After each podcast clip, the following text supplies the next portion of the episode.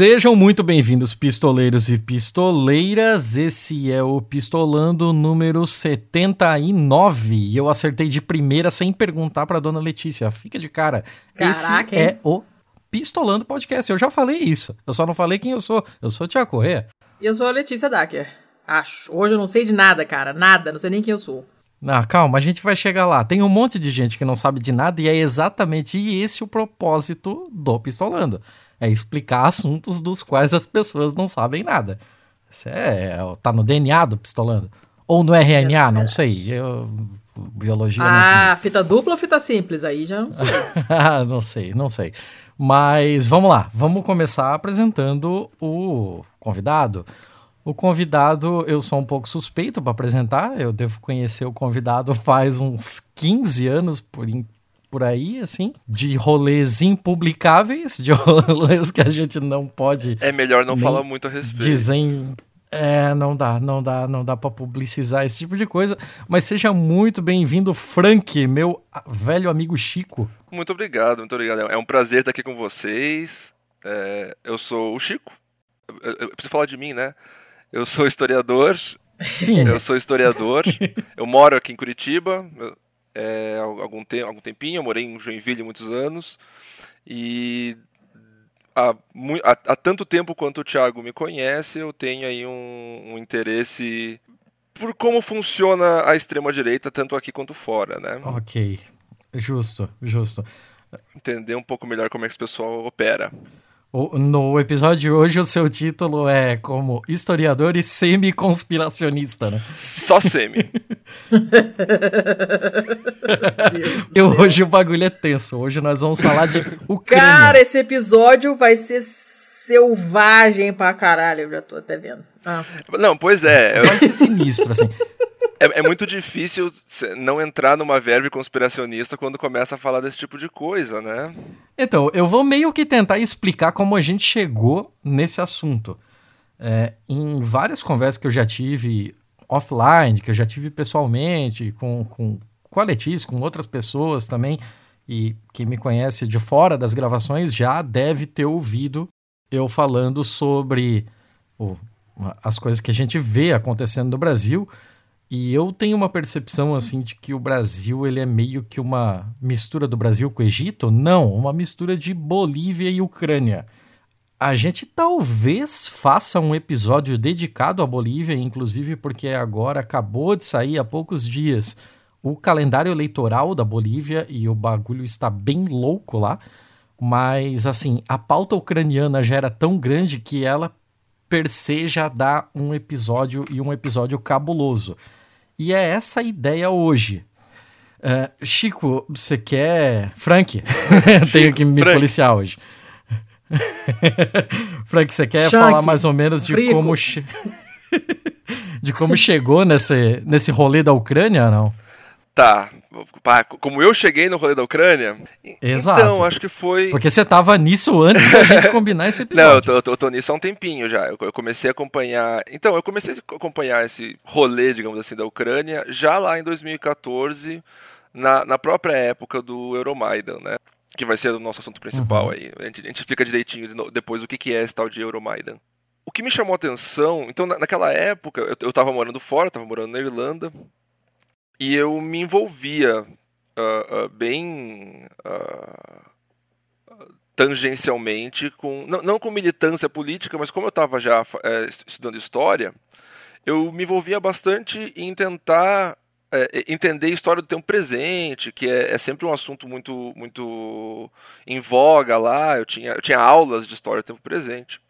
Por causa disso, eu vivia naquele site russo não sei se poder, eu vou fazer o jabá aqui já, o site russo LiveLeak, né? Que é, ah, que é tipo um YouTube time B, assim, que, sem, sem censura. E daí uhum. eu, eu, vivia naquilo e, e, queira ou não, né, ligado nas notícias europeias. E daí começou a, começaram a aparecer essas filmagens loucas de enfrentamento entre manifestantes e, e força policial lá na Ucrânia, né? E o, o Thiago aí me conhece um pouquinho mais de tempo, né? A gente há algum tempo tenho interesse, digamos, quase de voyeur de, ver, de, de acompanhar esse tipo de coisa. E eu, pá, vou acompanhar isso aí, ver o que tá acontecendo, né? E, e, e, é engraçado porque no começo tu fica com aquela sensação de olha só, o povo está se erguendo, né? Contra. O gigante acordou. O gigante, exatamente, cara. É, foi, foi 2013 all over again. E até por causa disso, um pouco na esteira das manifestações brasileiras que eu tive, que eu acabei acompanhando à distância, porque eu já morava lá, né?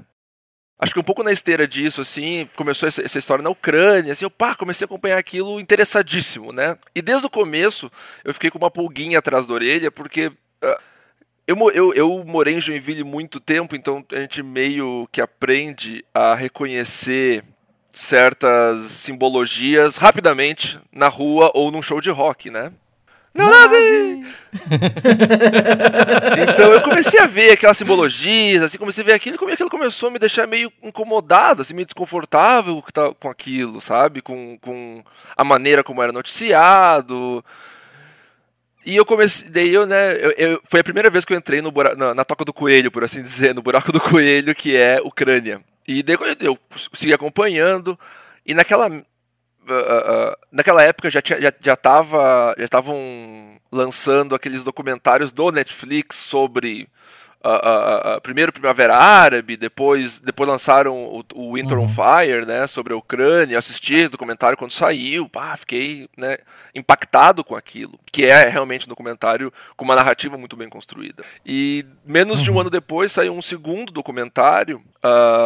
Eu, tô, eu tô até pulando um passo, desculpa. Na mesma época já saiu um segundo documentário da RT, da Rússia Televizia. E uhum. ele, ele trazia ali uma visão bem distinta, bem diferente do, do, do que era apresentado ali pelo Netflix para nós, a, a, a, a, plateia ocidental, né? O Rússia Televizia mostrava uma, uma, um contexto completamente diferente do que, sendo, do que era apresentado pelo Winter on Fire. Mas eu achei isso normal, era, era, eu estava acostumado já a, a, a, especialmente a RT, ter um, uma maneira bem diferente de abordar a, as situações, especialmente o que envolvia essa área limítrofe ali, que é a, a Europa Oriental, né? Eu não, não, não, não me incomodei muito, até que um pouco tempo depois eu fiquei sabendo do terceiro documentário, que saiu coisa, menos de um ano depois, eu fiquei sabendo porque ele foi proibido. Eu já fiquei sabendo quando ele foi hum. proibido. Né? Ele foi tirado, ele foi e passou na, te, na televisão francesa, é o canal Plus, o canal Plus, que, que fez ele. Como, e, e, na verdade ele é como se fosse um Globo Repórter deles, né? Ele era, ele era um, um uhum. episódio dentro aí de uma, do, do um, uma tradição daquele programa de fazer reportagens especiais. E. Puta, até me fugiu o nome do, do documentarista. Mas. E esse, e esse documentário, ele, ele apresentava uma visão aí, uma, uma, uma visão do, não da Ucrânia em si, não, não do Euromaidan, movimento Euromaidan em si, mas do que veio depois dele. É Paul Moreira, desculpa. Paul Moreira o nome do. É o nome brasileiro, cara. Assim, do documentarista que fez esse documentário da, do Canal Plus. Que era. Que assim confirmava os meus piores medos a respeito, né, que eu tive inicialmente. E daí, desde então, eu, eu me mantive acompanhando, volta e meia aparecia outra notícia disso, e eu fui voltar a entrar nessa, nesse buraco de coelho aí recentemente, né, por causa do... de que recentemente numa manifestação uh, em São Paulo, né, se não me engano, uhum. apareceu um cidadão lá portando duas bandeiras, uma bandeira da Ucrânia com o trizub, que é aquele tridente estilizado, uhum. e uma outra bandeira vermelho e preto com o trizub, né? E daí uhum. várias, a, a, parte da mídia pulou em cima disso, falando: ah, o cara tá com uma bandeira de um grupo neonazista, que papapá. E, e, daí, e no meio disso, o meu pai me ligou perguntando: Ô, oh, tu, tu, que falava de Ucrânia o tempo todo, o que que tá acontecendo? tu que fica mexendo de saco. Virou especialista. É, né? não, daí, não, e daí, como eu, eu tenho aquela necessidade edipiana de, de agradar o pai, né? Daí eu escrevi um documento que eu até enviei ali pra, pra Letícia hoje à tarde, uh, meio que explicando por cima, né? E daí eu entrei no buraco de novo e comecei a procurar coisas de novo a respeito. e no meio disso eu comecei, encontrei, comecei a acompanhar um, um podcast de um jornalista inglês chamado Jake Hanrahan. O nome do até é, é a minha indicação. O nome do podcast é Popular Front. É um podcast sobre guerra em geral, assim, ele aborda desde PKK e passa por Ucrânia, né? Inclusive o próprio Jake foi fazer umas reportagens na Ucrânia, fui ver as reportagens dele, fiquei mais assustado ainda. E daí foi daí que eu, que eu chamei a atenção do Thiago para isso e, comecei, e trouxe ele para dentro do, da Toca do Coelho comigo, para ficar louco também, para eu ter um parceiro na, na minha loucura conspiracionista. E aí, como loucura pouca não é bobagem, né? A gente resolveu que, porra, se a gente pode ficar louco com isso, por que não enlouquecer também os ouvintes do Pistolando, né? Democratizando a loucura. É. Engraçados. É mais ou menos por aí. Mas, mas vamos lá, vamos tentar, vamos tentar traçar uma linha do tempo a partir do Euromaidan. Vamos. Pra ver se a gente chega em algum lugar, o que vai ser meio difícil. Porque Vocês é sabem que Euromaidan é, será sempre Iron Maiden na minha cabeça, vocês sabem? né? Pô, saca- sacanagem com os velhinhos. Não tem como não ser, é impossível. Mas assim, ó, é, então, só para estabelecer uma coisa antes, tá? Acho que tem uma, um, um aspecto disso que acho bom a gente ter. Antes de a gente começar a falar de Euromaiden, a gente falar de Ucrânia mesmo, e de um pouquinho só de história da Ucrânia. Certo? Que é. Na verdade, é um nome, um nome especial, que é o nosso grande amigo Stepan Bandeira. Já ouviu falar desse cara? Uhum. Eu não, Então. sei nada. Ó, então. Tá vendo? a Letícia é minha plateia, na verdade. Eu não sei nada, eu sou dummy, eu sou a, a, a loura burra. É, é, é, sei de nada, vocês têm que me instruir, porque eu não sei. Então, Letícia, é o seguinte: o Stepan Bandeira ele foi o líder do movimento nacionalista ucraniano durante a Segunda Guerra Mundial. Então, ele é o que você poderia chamar de um colaboracionista na- eh, do regime nazista, certo? Então, a, a Ucrânia, desde sempre, foi parte da Rússia. Não é à toa, inclusive, que os primeiros ah, russos se chamam os Rus de Kiev, os Kievan Rus Uhum. certo? Então a, a, a Rússia começa na Ucrânia, por assim dizer. O povo que um dia vão ser os russos começa na Ucrânia. E a Ucrânia sempre foi parte da Rússia. Ah, ah, partes dela, a Crimeia foi otomana por um tempo, mas a, a, a, Ucrânia, como digamos assim, identidade nacional, sempre foi parte do ou do primeiro do Império Russo, depois da União Soviética.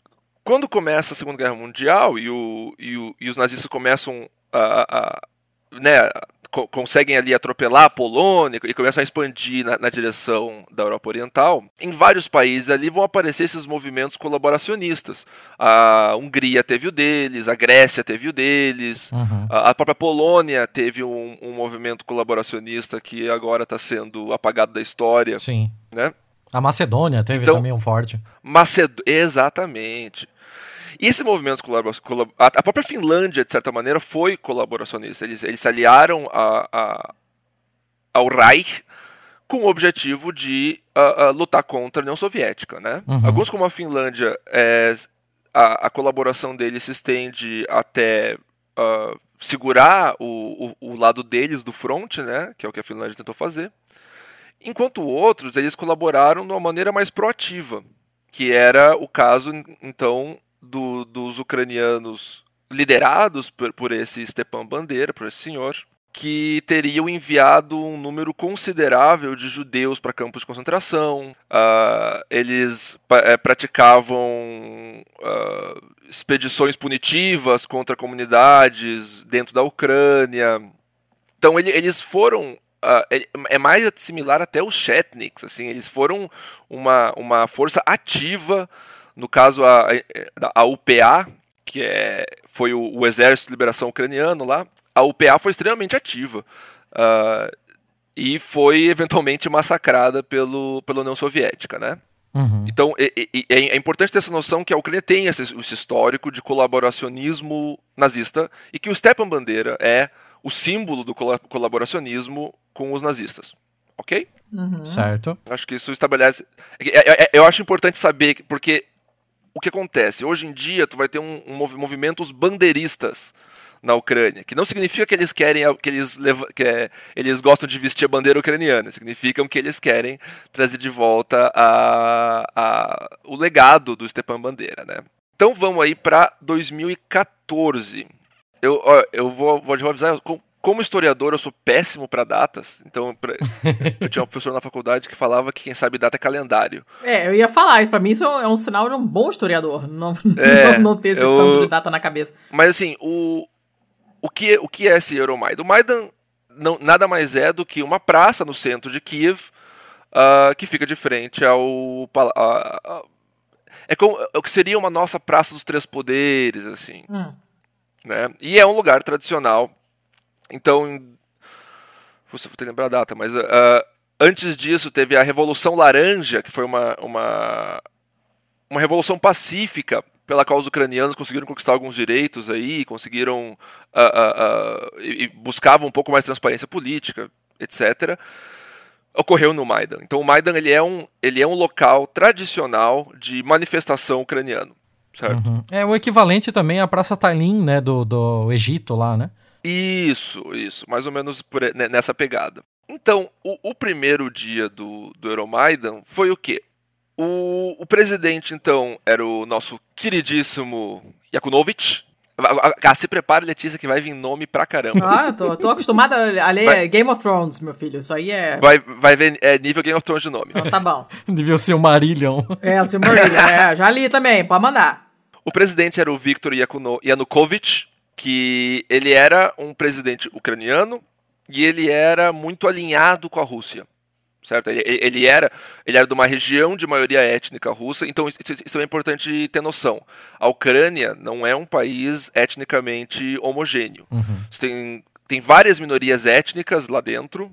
Tu tem Buriat lá dentro. Por quê? Porque durante a União Soviética, a, a, a União Soviética fez um grande esforço, especialmente por causa dos portos ali que, que a Ucrânia tem, de desenvolver a área. E para desenvolver a área, trouxe gente da União Soviética inteira.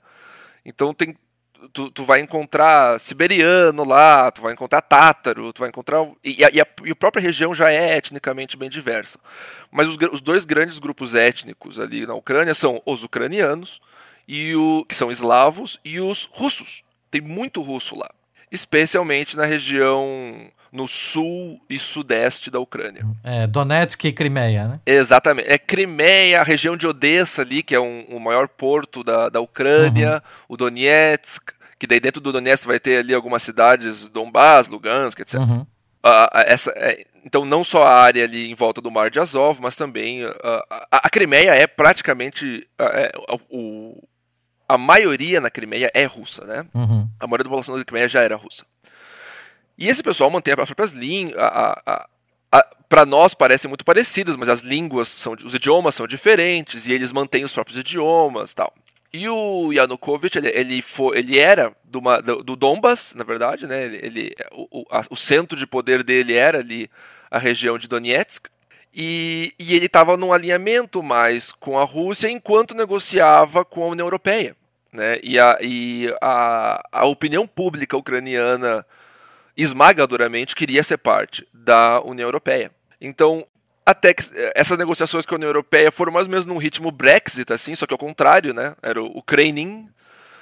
E até que, em certo ponto, o Yanukovych só decidiu parar as negociações, decidiu que ele não ia mais negociar com a União Europeia, não, ia, ia desistir de entrar para a União Europeia e ia, ao invés disso, participar do bloco russo. Lembrando para os nossos ouvintes que isso é 2014, né? Isso é quando o BRICS ainda era o, o bloco comercial mais é, que estava em ascensão, uma clara ascensão, né? Uhum. Então, e daí, ali por, no começo de fevereiro de 2014, jovens. É, então, o, o Yanukovych, num dia, ele, ele publica-se né, que a, a, tinham suspendido as negociações com a União Europeia. No dia seguinte, centenas de jovens se reúnem no Maidan para protestar contra essa decisão. Né? Então, protesto a favor da União Europeia. E é interessante, uma coisa interessante desse primeiro dia, que eu acho que dá para fazer um paralelo interessante, é que nesse primeiro dia já teve presença dos políticos de oposição né? Especialmente tem, tem três nomes aí que, uh, uh, que chamam a atenção. Um deles é o Vitaly Klitschko, o boxeador, que eu acho, acho hilário que ele é um político altamente uh, relevante na política ucraniana hoje em dia. Então, estava lá o Klitschko, o, a, o, o Yatsenuk, que era o líder de um outro partido de oposição, e o Tianibok. O Tianibok, ele é o mais interessante, porque esse cara, ele era o fundador do partido de mais oposição. Ele, era o, ele é fundador e líder, até hoje é líder, dos Voboda, que significa liberdade em ucraniano. E o símbolo dos Voboda é um, é um três com a mão. É uma pessoa fazendo três com a mão, né? imitando o tridente ucraniano. Os Voboda é um partido de extrema direita. Uhum. Né? É, ele, como oposição, o, não, vamos deixar bem claro, o Yanukovych não era de esquerda de maneira alguma, ele era um partido conservador, super conservador, mas os Voboda deixa no chinelo, assim, o cara é extrema direita e o cara é ligado a, a grupos de extrema direita na Ucrânia, né? É, aí entra não só não só o peso do, do da bússola política da pessoa, né, da, de ser extrema direita ou não, mas talvez o que mais pese mesmo seja o ultranacionalismo, né? Não só isso, é ultranacionalismo e também tem a questão se alinhar com a União Europeia ou se alinhar com a Rússia, né? Uhum. Então, por exemplo, o Klitschko entra, o boxeador Klitschko entra nessa, nessa briga, por assim dizer, do, no ponto de vista que o Klitschko ele é ele tem dupla nacionalidade alemã. Hum. Carreira, ele, ele, ele, mora, tanto que eles tentaram travar a candidatura dele para Câmara de Deputados ucraniana, para o Rada, porque ele tinha residência na Alemanha por muito mais tempo do que na Ucrânia. Né? Então, digamos assim, ele é literal e figurativamente o homem forte alemão, da Alemanha na Ucrânia. Uhum. Eu, eu, pensei nessa piada três dias atrás, estava testando até agora para poder usar. Obrigado. Hello everybody, my name is Mirka Serdyushka, me is Mystic System, let's dance!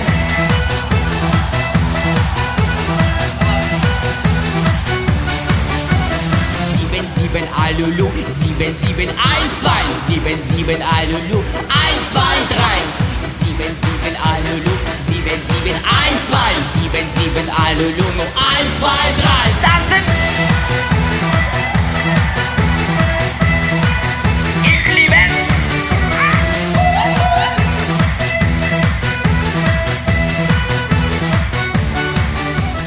Então, assim, o crítico é, é mais uma questão pro-Europa, né? Enquanto o Yatsenuk e o Chanibok, eles são muito mais, ultra, nem do caso, ultranacionalista, certo? Uhum. Agora, esse pessoal não é nova política, esse pessoal é pessoal que já é político desde 87. E é importante lembrar que o Yanukovych, ele é tipo o quarto presidente da Ucrânia. A Ucrânia só vira país quando cai a União Soviética em 91. Uhum se a gente é uma, uma democracia jovem, eles são uma democracia que está de fralda ainda, né? Então tem essa questão, os jovens expulsam esses políticos da praça, não deixam levantar bandeira, bem, bem aquela sem partido, é, sem, partido. partido. Aquela, aquela visão clássica, né, do pessoal jogando políticos na lata de lixo, foi bem nessa época também. Não, isso, isso, então isso vem depois, isso aí tem uma historinha bem mais pesada por trás, meu querido. meu Deus. Mas então, né, nesse primeiro dia começa a aparecer esse pessoal e, e é um movimento que uh, parece extremamente. Qual é a palavra? Agora eu perdi a palavra. Ele, ele, ele, parece não, não só legítimo, mas ele parece algo que veio realmente do povo, né? Espontâneo, né? Os estudantes. Né? Espontâneo, orgânico, essa, obrigado, orgânico. Orgânico, espontâneo. Pô, os estudantes foram pra rua, né, gente? E assim, a, a polícia ucraniana não é famosa por ser muito tolerante. Então, em certo momento, o Yanukovych não tem dúvida e bota. E a gente vai falar, eu vou falar isso várias vezes. Ele coloca Berkut na rua. Berkut é uma mistura de batalhão de choque com GRT, assim. que ótimo. Gurizada tranquila. Ele bota Berkut na rua pra acabar com a, com a, com a manifestação, né? Porque os, jo os jovens eles chegam e eles começam a falar em não, nós vamos ficar aqui até o Yanukovych mudar de ideia ou até, até reverter essa decisão, né? Esse um discurso meio occupy, assim. Inclusive, uma coisa até comentei com, com o Thiago, uma coisa bem interessante, que uma das pessoas que estava em, em evidência nesse momento já é a Ruslana. Agora, Letícia, tu, tu, tu morou na Itália, né? Morei. Você lembra do Eurovision? Você manja Eurovision? Sabe que não passa quase lá. Todo mundo comenta disso o tempo inteiro. Todas as minhas amigas que moram em outros países da Europa e tal, todo mundo assiste. E na Itália não é nada badalado. Eu levei muitos anos para saber o que, que era. E eu nunca assisti, eu não sei nem que canal que passa lá. É só porque a Itália nunca tem um, um concorrente à altura. Eles têm É porque a música italiana é uma bosta. Que é a merda. E também, pode ser, pode Porque ser as pode- duas coisas juntas. é- Eurovision é aquele absurdão, né? Mas ó, a Ruslana foi a campeã da- do Eurovision 2004 pela Ucrânia. Então você tem uma- é tipo a Ivete Sangalo ucraniana. Assim. Aham, Ivetão. Ivetão ucraniano, tá? Só pra dar uma Ivetão, ideia. E dança, dan- dança que é uma louca, é uma maravilha. E, e a Ruslana é uma das pessoas que tá, tipo, ela, ela vira quase uma não, uma. não uma- não uma liderança, né? Mas ela vira meio que um símbolo desse primeiro dia. E uma co- Então, assim, a- a- vamos tentar fazer do tempo juntando informação de todos os documentários, tá? Uhum. E uma coisa que é mencionada em todos esses documentários é que os jovens, quando, quando eles vão entrevistar os jovens, ah, por que você está aqui? Ah, tô aqui pela Ucrânia, tô aqui para a Ucrânia e para a União Europeia. E vários deles mencionam, ah, eu tô aqui porque o Mustafa chamou todo mundo pra rua. O Mustafa chamou todo mundo pra rua. E aqui a gente começa a entrar no buraco do coelho, meus queridos. Tá, brincadeira. Não, mas esse Mustafa em questão, ele, ele é um cidadão chamado Mustafa Nayem, tá? Ele é um jornalista ah, ucraniano, ele, ele ah, ganhou bastante, ele já, já havia ganho bastante fama porque ele ah, falava contra os exageros da polícia ucraniana contra não brancos, que eles chamam de caucasianos, que são é, é, no caso ele é afegão, então pessoas que parecem que vêm do Cáucaso, né? Então, gente, é, pessoa eu, basicamente. Eu cairia provavelmente nessa descrição. Mas então, ele, ele é esse, este jornalista e ele é reconhecido amplamente como a pessoa que primeiro chamou ah, as pessoas para o protesto. Né? Então, foi no, no- na VK, na VKontakta, que é tipo. Tudo tem versão russa, então é o Facebook russo, o VKontakta. E. Então, assim, ele chamou o pessoal para rua o primeiro dia e a, e a Berkut chegou e sentou o cacetete na piazada, assim, sem Yay. muito medo de ser feliz. Né?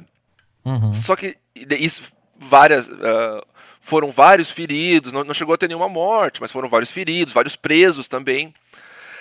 Isso, e por causa disso, no segundo dia, tu começa a ter uma adesão muito maior ao Maidan. Então, no segundo dia, o, o, o, assim, os adultos entram no rolê, começa a aparecer sindicato, começa a aparecer muito mais partido político.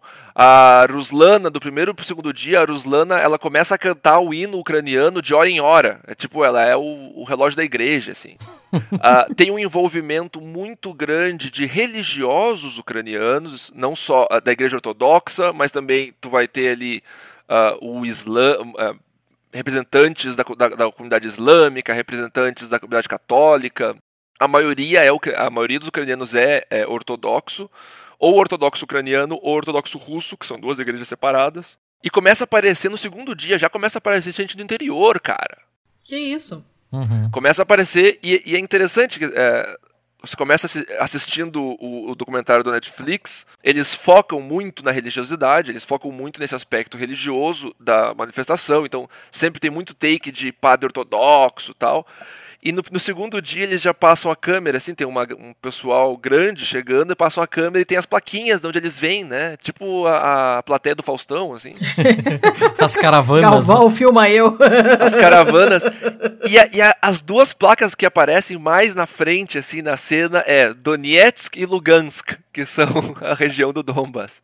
Vem cá, quem que financia isso aí? Pessoal da sanduíche de mortadela pra esse pessoal? Como é que funciona? Pois é, aí é que tá. Uh, Quem nos ouve até aqui já, já conseguiu traçar os paralelos, né? É basicamente o que aconteceu no Brasil 2013, quando você pega ali o pós 20 centavos, de repente, ah, o pessoal que tá se manifestando na rua é arruaceiro, é estudante, é vagabundo.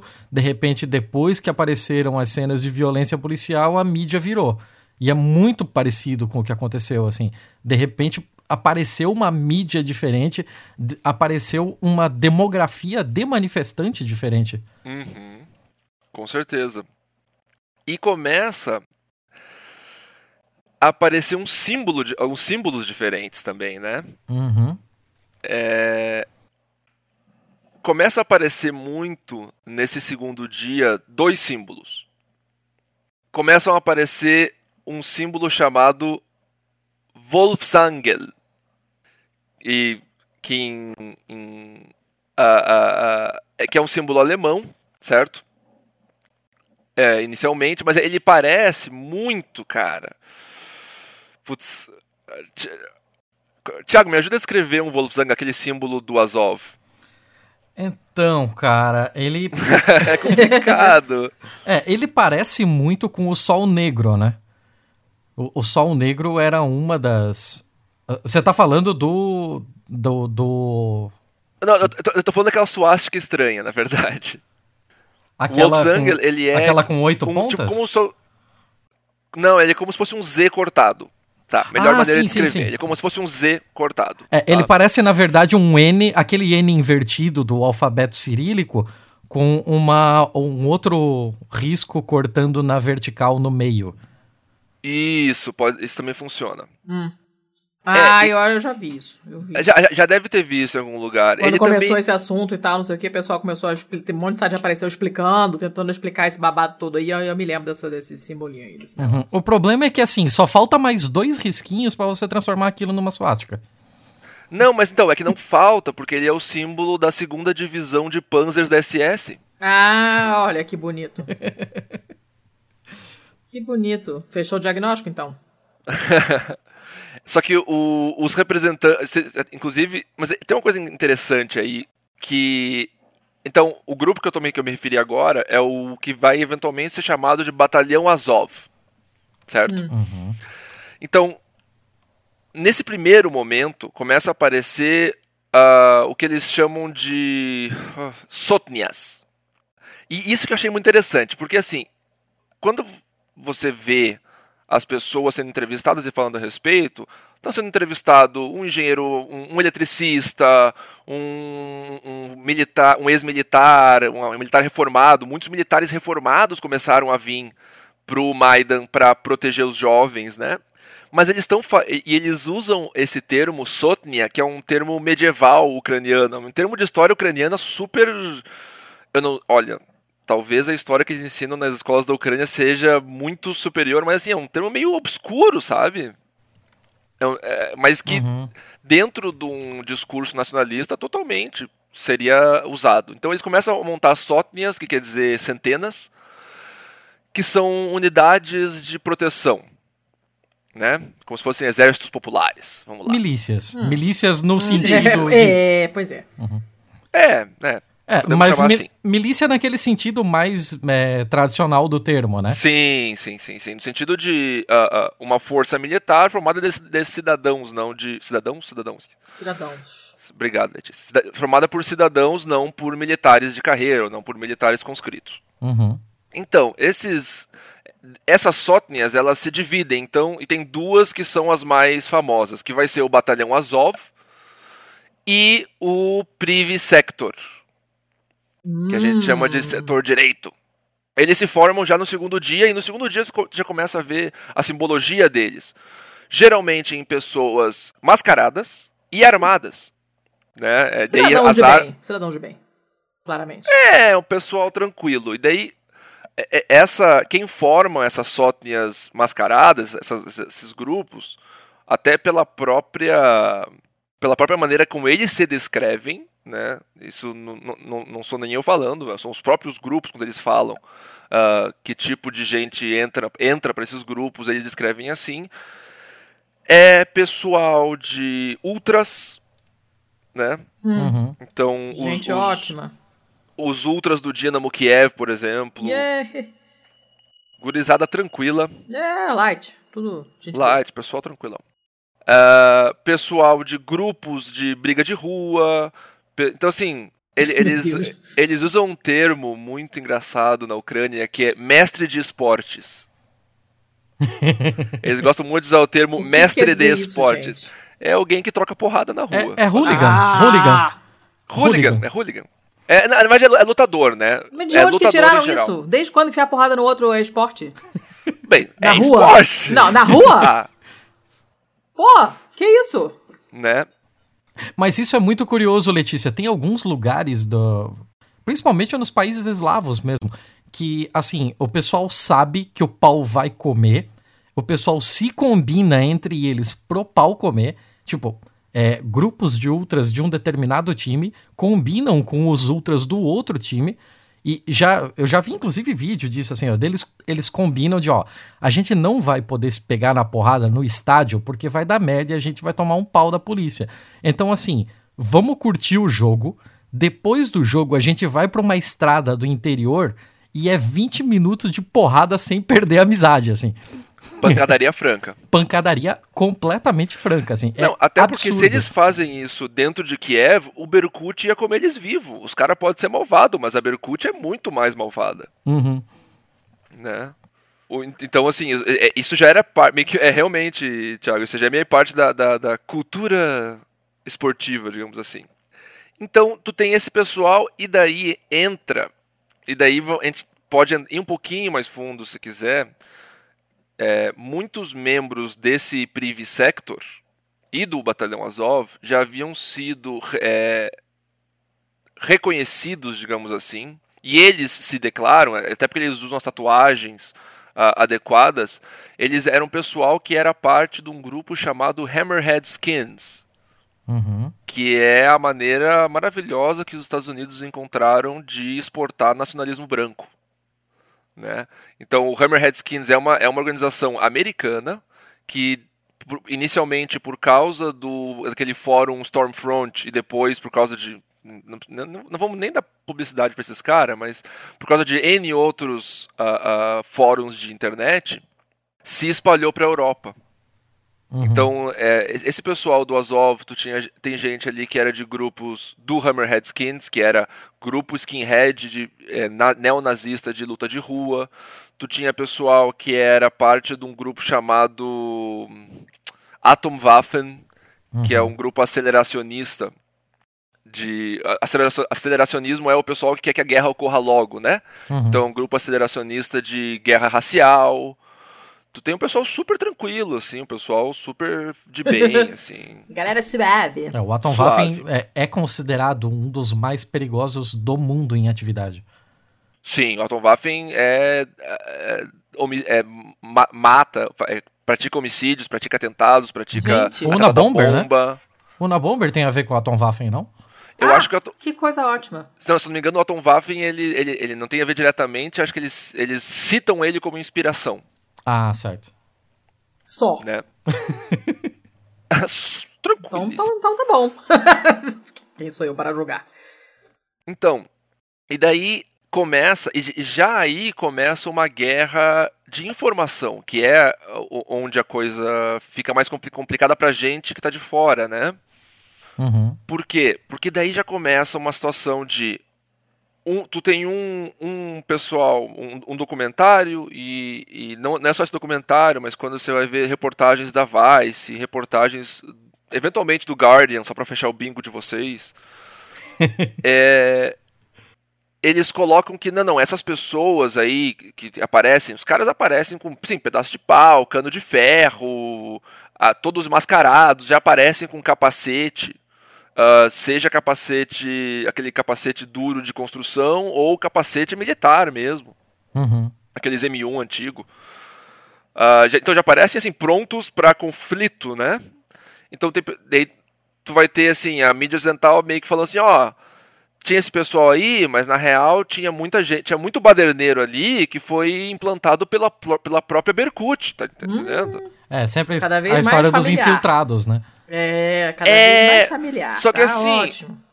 E por um outro lado, tu tem a, a Russia, a RT, falando que não, esses caras aí já eram força paramilitar, que já tinha sido treinada, então observa eh, em entrevistas com os próprios membros, até aquele uma entrevista que o, o Thiago me passou essa semana, Uhum. de um ex-Azov. É um pessoal que já estava treinando na Polônia, estava treinando eh, eh, em, em países europeus, em campos de, de treino europeus, antes mesmo do, do, do começo dessa, desse conflito, né? Então, assim, não era, não era só hooligans. E esse pessoal começa a treinar os outros manifestantes também, e, e eles, eles começam, a, eles, eles eh, formam barricadas em torno do Maidan, né? Então chama-se Euromaidan, por quê? Porque é, uma é a manifestação do Maidan pró-Europa. Só para explicar por que, que é o Iron Maiden aí. Então eles formam ah, essas barricadas em torno do Maidan, que a Berkut não se aproxima muito, porque eles já começam aí a tocar fogo em pneu para afastar a, afastar a linha da polícia. A Berkut utiliza uh, munição não letal de maneira extremamente liberal com esse pessoal. É, gás lacrimogênea dá com pau. E, e, eles decidem, em certo momento, marchar até o, até o palácio propriamente dito, que fica algumas quadras dali. Então, no caminho, a Berkut trava eles e tem um, tem um conflito. E nesse primeiro dia, né, nesse segundo dia de uh, uh, conflito, é que começam as primeiras mortes. Uhum. Então, uh, nesse segundo dia, é, morrem duas pessoas. Tá? Do, da, duas pessoas são, falecem no primeiro dia, é, vítimas da violência, em, te, em tese, vítimas da violência da Birkut. Um deles, que era um rapaz jovem, ele vira um símbolo da resistência, por assim dizer. O, os manifestantes continuam lá, eles chegam a, a, eles procuram abrigo num monastério ortodoxo ali perto. Então, Gente. Então, nesse monastério, é não, é, é o monastério é fica dentro da cidade. De é muito é uma, é uma loucura, cara. É, é, fica dentro da cidade o monastério, não é longe assim, tudo coisa que dá para andar de uma coisa para outra, né?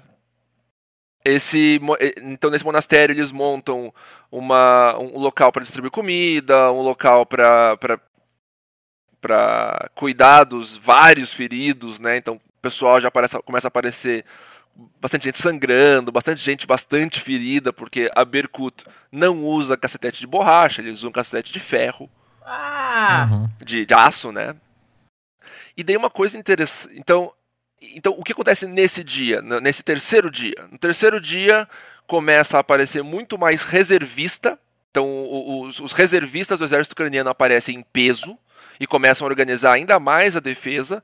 E daí que se forma a maioria das sótnias. Né? No, no, segundo dia tu tem uma ou duas sótnias, no terceiro dia tu, acho, se não me engano, é, é, é que tá, não, não tem nenhuma a, a, a, nenhum número muito certo, mas é algo entre do tipo 3 a 5 mil pessoas estão acampadas e ficando mais ou menos permanentemente na, na, ali, ali no, no Maidan. Né?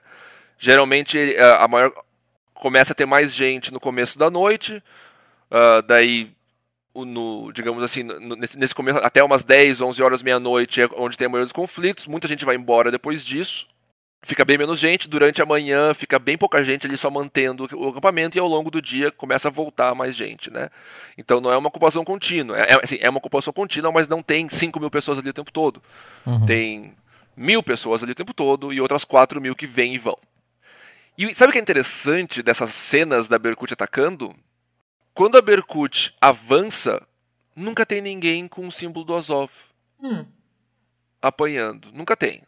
É, você pode ver os três documentários, o, da, o, o, tanto da RT quanto do Canal Plus, se chamam Máscaras da Revolução e o Winter on Fire. Você nunca vai ver um, um, membro do Azov apanhando da Berkut. Hum, do setor do right do Privy Sector talvez, do Azov nunca. E, ne, e, e, aí terceiro, quarto dia também começa a ter um grito de guerra essa, essa multidão. E o grito de guerra deles, eu, eu até anotei porque ele é, ele é bonito, na verdade. É Glória à Ucrânia, Slava Ucraína, Glória aos heróis, Glória à nação, morte aos nossos inimigos. Esse é o grito completo de guerra, esse é o grito de guerra que o batalhão de Azov ainda usa. Certo? Uhum.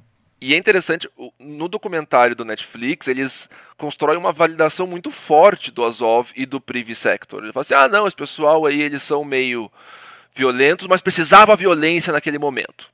Hum. Tá?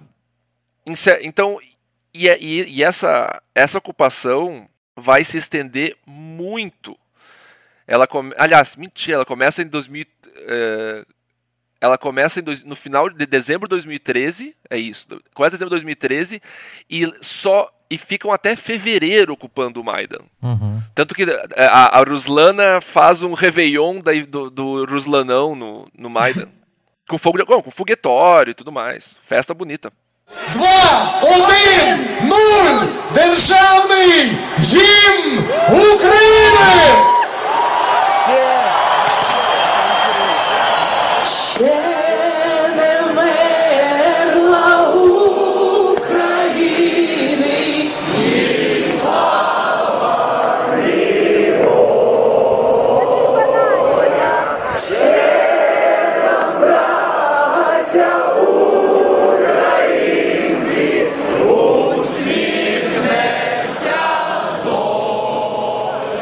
Fevereiro que o que o Yanukovych cai, né? Exatamente, fevereiro que ele vai cair. Então eles ficam, eles ficam lá desde fim de dezembro até fim de fevereiro para derrubar o Yanukovych.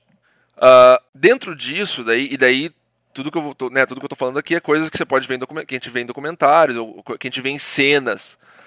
A quantidade de bandeiras com o rosto do Stepan Bandeira é absurda, assim. Aparece muita bandeira, pessoal com uh, cachecol com a cara do Stepan Bandeira. Gente!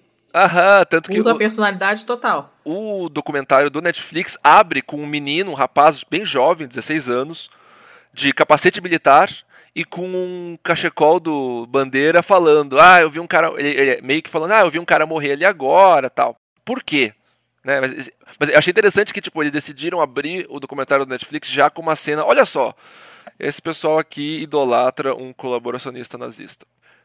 Então, assim, ao longo, a partir do quarto dia, daí tu já tem uma, uma, uma estabilização, mais ou menos, das forças em questão. Continua vindo mais gente do interior, continua vindo mais reservista. Eles começam a treinar cada vez melhor, então cada vez, fica cada vez mais gente estacionada ali, fica cada vez mais gente fixa no, no Euromaidan. Cria-se um movimento Automaidan, que é um, um grupo grande de pessoas, de carro, moto, bicicleta, que não só faz os leva suprimentos, mas eles fazem meio que um círculo. Eles ficam andando de carro nas ruas em torno para avisar, se eles veem, por exemplo, um camburão da Bierkuta, eles começam a buzinar, esse tipo de coisa, sabe? Hum. Uhum. Eles são tipo um batedores da revolução, por assim dizer. Certo. Então, assim, esse, esse movimento ele vai continuar até fevereiro, né? É, eles fazem várias tentativas. Eles usam como base do movimento a Trade House, então seria a sede dos sindicatos é, de Kiev, e, e ali eles estão. A, a, inclusive a Birkut chega a pôr fogo nessa, nessa sede do sindicato. A polícia bota fogo na sede do sindicato, mata, é, morrem aí umas 16 pessoas nessa ação. Caraca! Uh, não, o número de mortes aumenta gente, diariamente. É, é assim. muita gente, tô chocadita. Sim, não, morre, começa a morrer bastante gente. Inclusive, e daí entra uma coisa. É, é complicado essa, esse, esse, esse assunto, porque são dois lados que investiram muito forte na guerra de propaganda, na guerra de informação. Então, por exemplo, quando eu falo assim, ah, lá nos primeiros dias morreu um rapaz que depois virou símbolo, né? Que é um, inclusive é um rapaz que não é branco, ele é etnicamente, parece afegão, eu não, eu não, não, soube diferenciar muito, e tem muito pouca informação sobre ele online, ele é um nome meio comum. Mas eles usam o, no, usam o rosto dele estampado nos escudos, eles começam a roubar, Letícia, eles roubam os escudos da polícia. Caraca. Ele, não, os caras. Percebe, vai ir. Percebe, vai ir.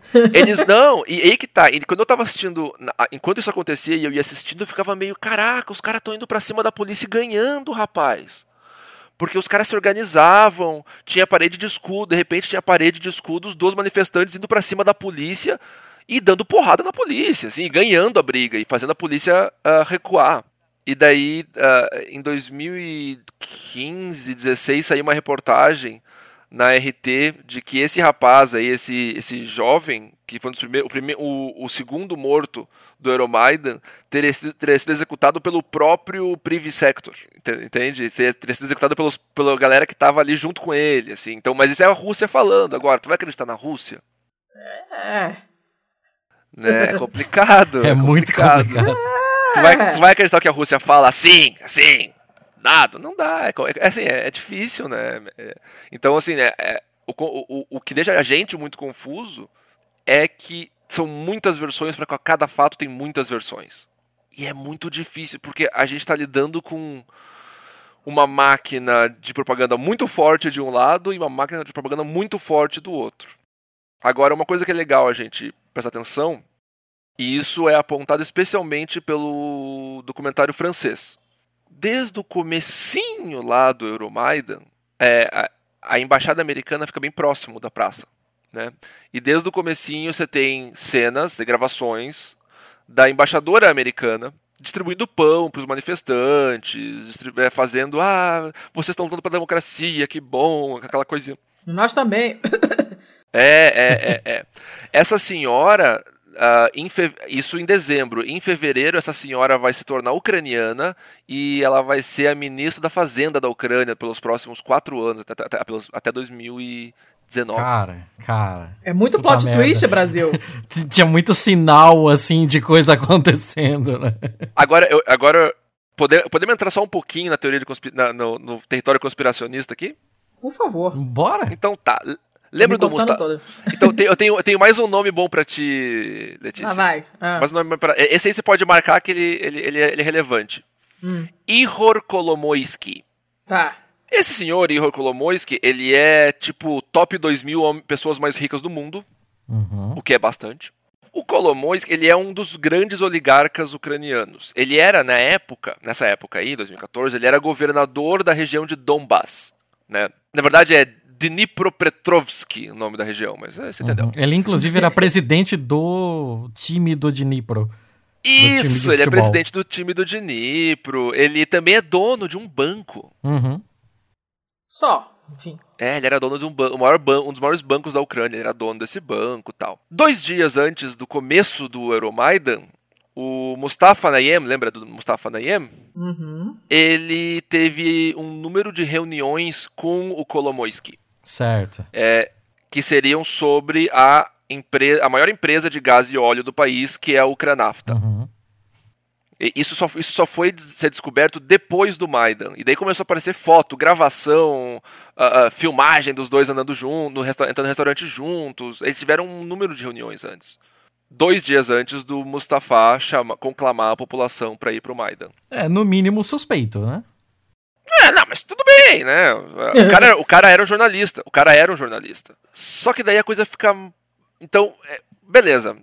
Chegou fevereiro, Yanukovych caiu, entraram na mansão dele lá. a- a- a- o cara tinha uma mansão enorme, tomaram a mansão dele fizeram virar um parque público, coisa mais linda. Ó. Só que nesse ínterim, Putin não estava dormindo. É nunca. nesse Ele não dorme nunca. Ele, durante a noite, ele luta pelado com ursos. Claro, essa é a primeira coisa que se aprende na KGB. Ah, é, o, o, o Putin, durante, é durante essa época, durante esse período de dezembro a fevereiro, que o Putin organiza e bota em movimento a invasão da Crimeia. Putin invade a Crimeia e, ao mesmo tempo, você vai ter um levante de forças separatistas na região qual? Do Donetsk, que inclui aí Dnipro, Petrovsk, inclui Lugansk, inclui toda essa galera aí. Donbass.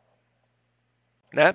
Essa, então essa galera, eles criam ah, ah, duas repúblicas, repúblicas, independen- repúblicas independentes do Lugansk e do Donetsk, e eles expulsam ah, forças do governo de lá. Tomam ali os principais locais, tomam o aeroporto de Donetsk.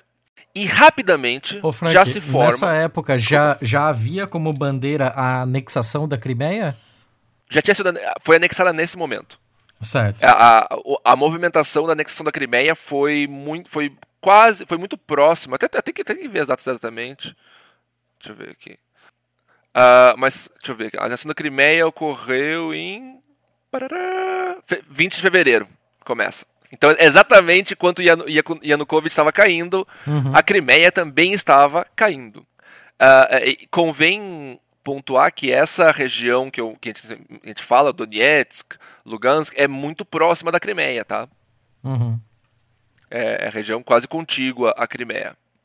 Então vai, vai ser invadida a Crimeia, vai ter esse levante, e como o, o presidente estava caindo, o país estava em levante, não, não, não, o levante de Kiev, do Euromaidan, não foi o único, houveram outros, outras manifestações em, outra, em grandes cidades da, da, da Ucrânia, especialmente Odessa e Mariupol. Mariupol é muito próxima de Lugansk. E, e o- os, os separatistas eles vão atacar Mariupol e nesse, nessa bagunça forma-se aí um exército voluntário formado pelo batalhão de Azov, o batalhão de Dnipro, o batalhão de Donbas. Então são batalhões voluntários que de repente têm armas, armas.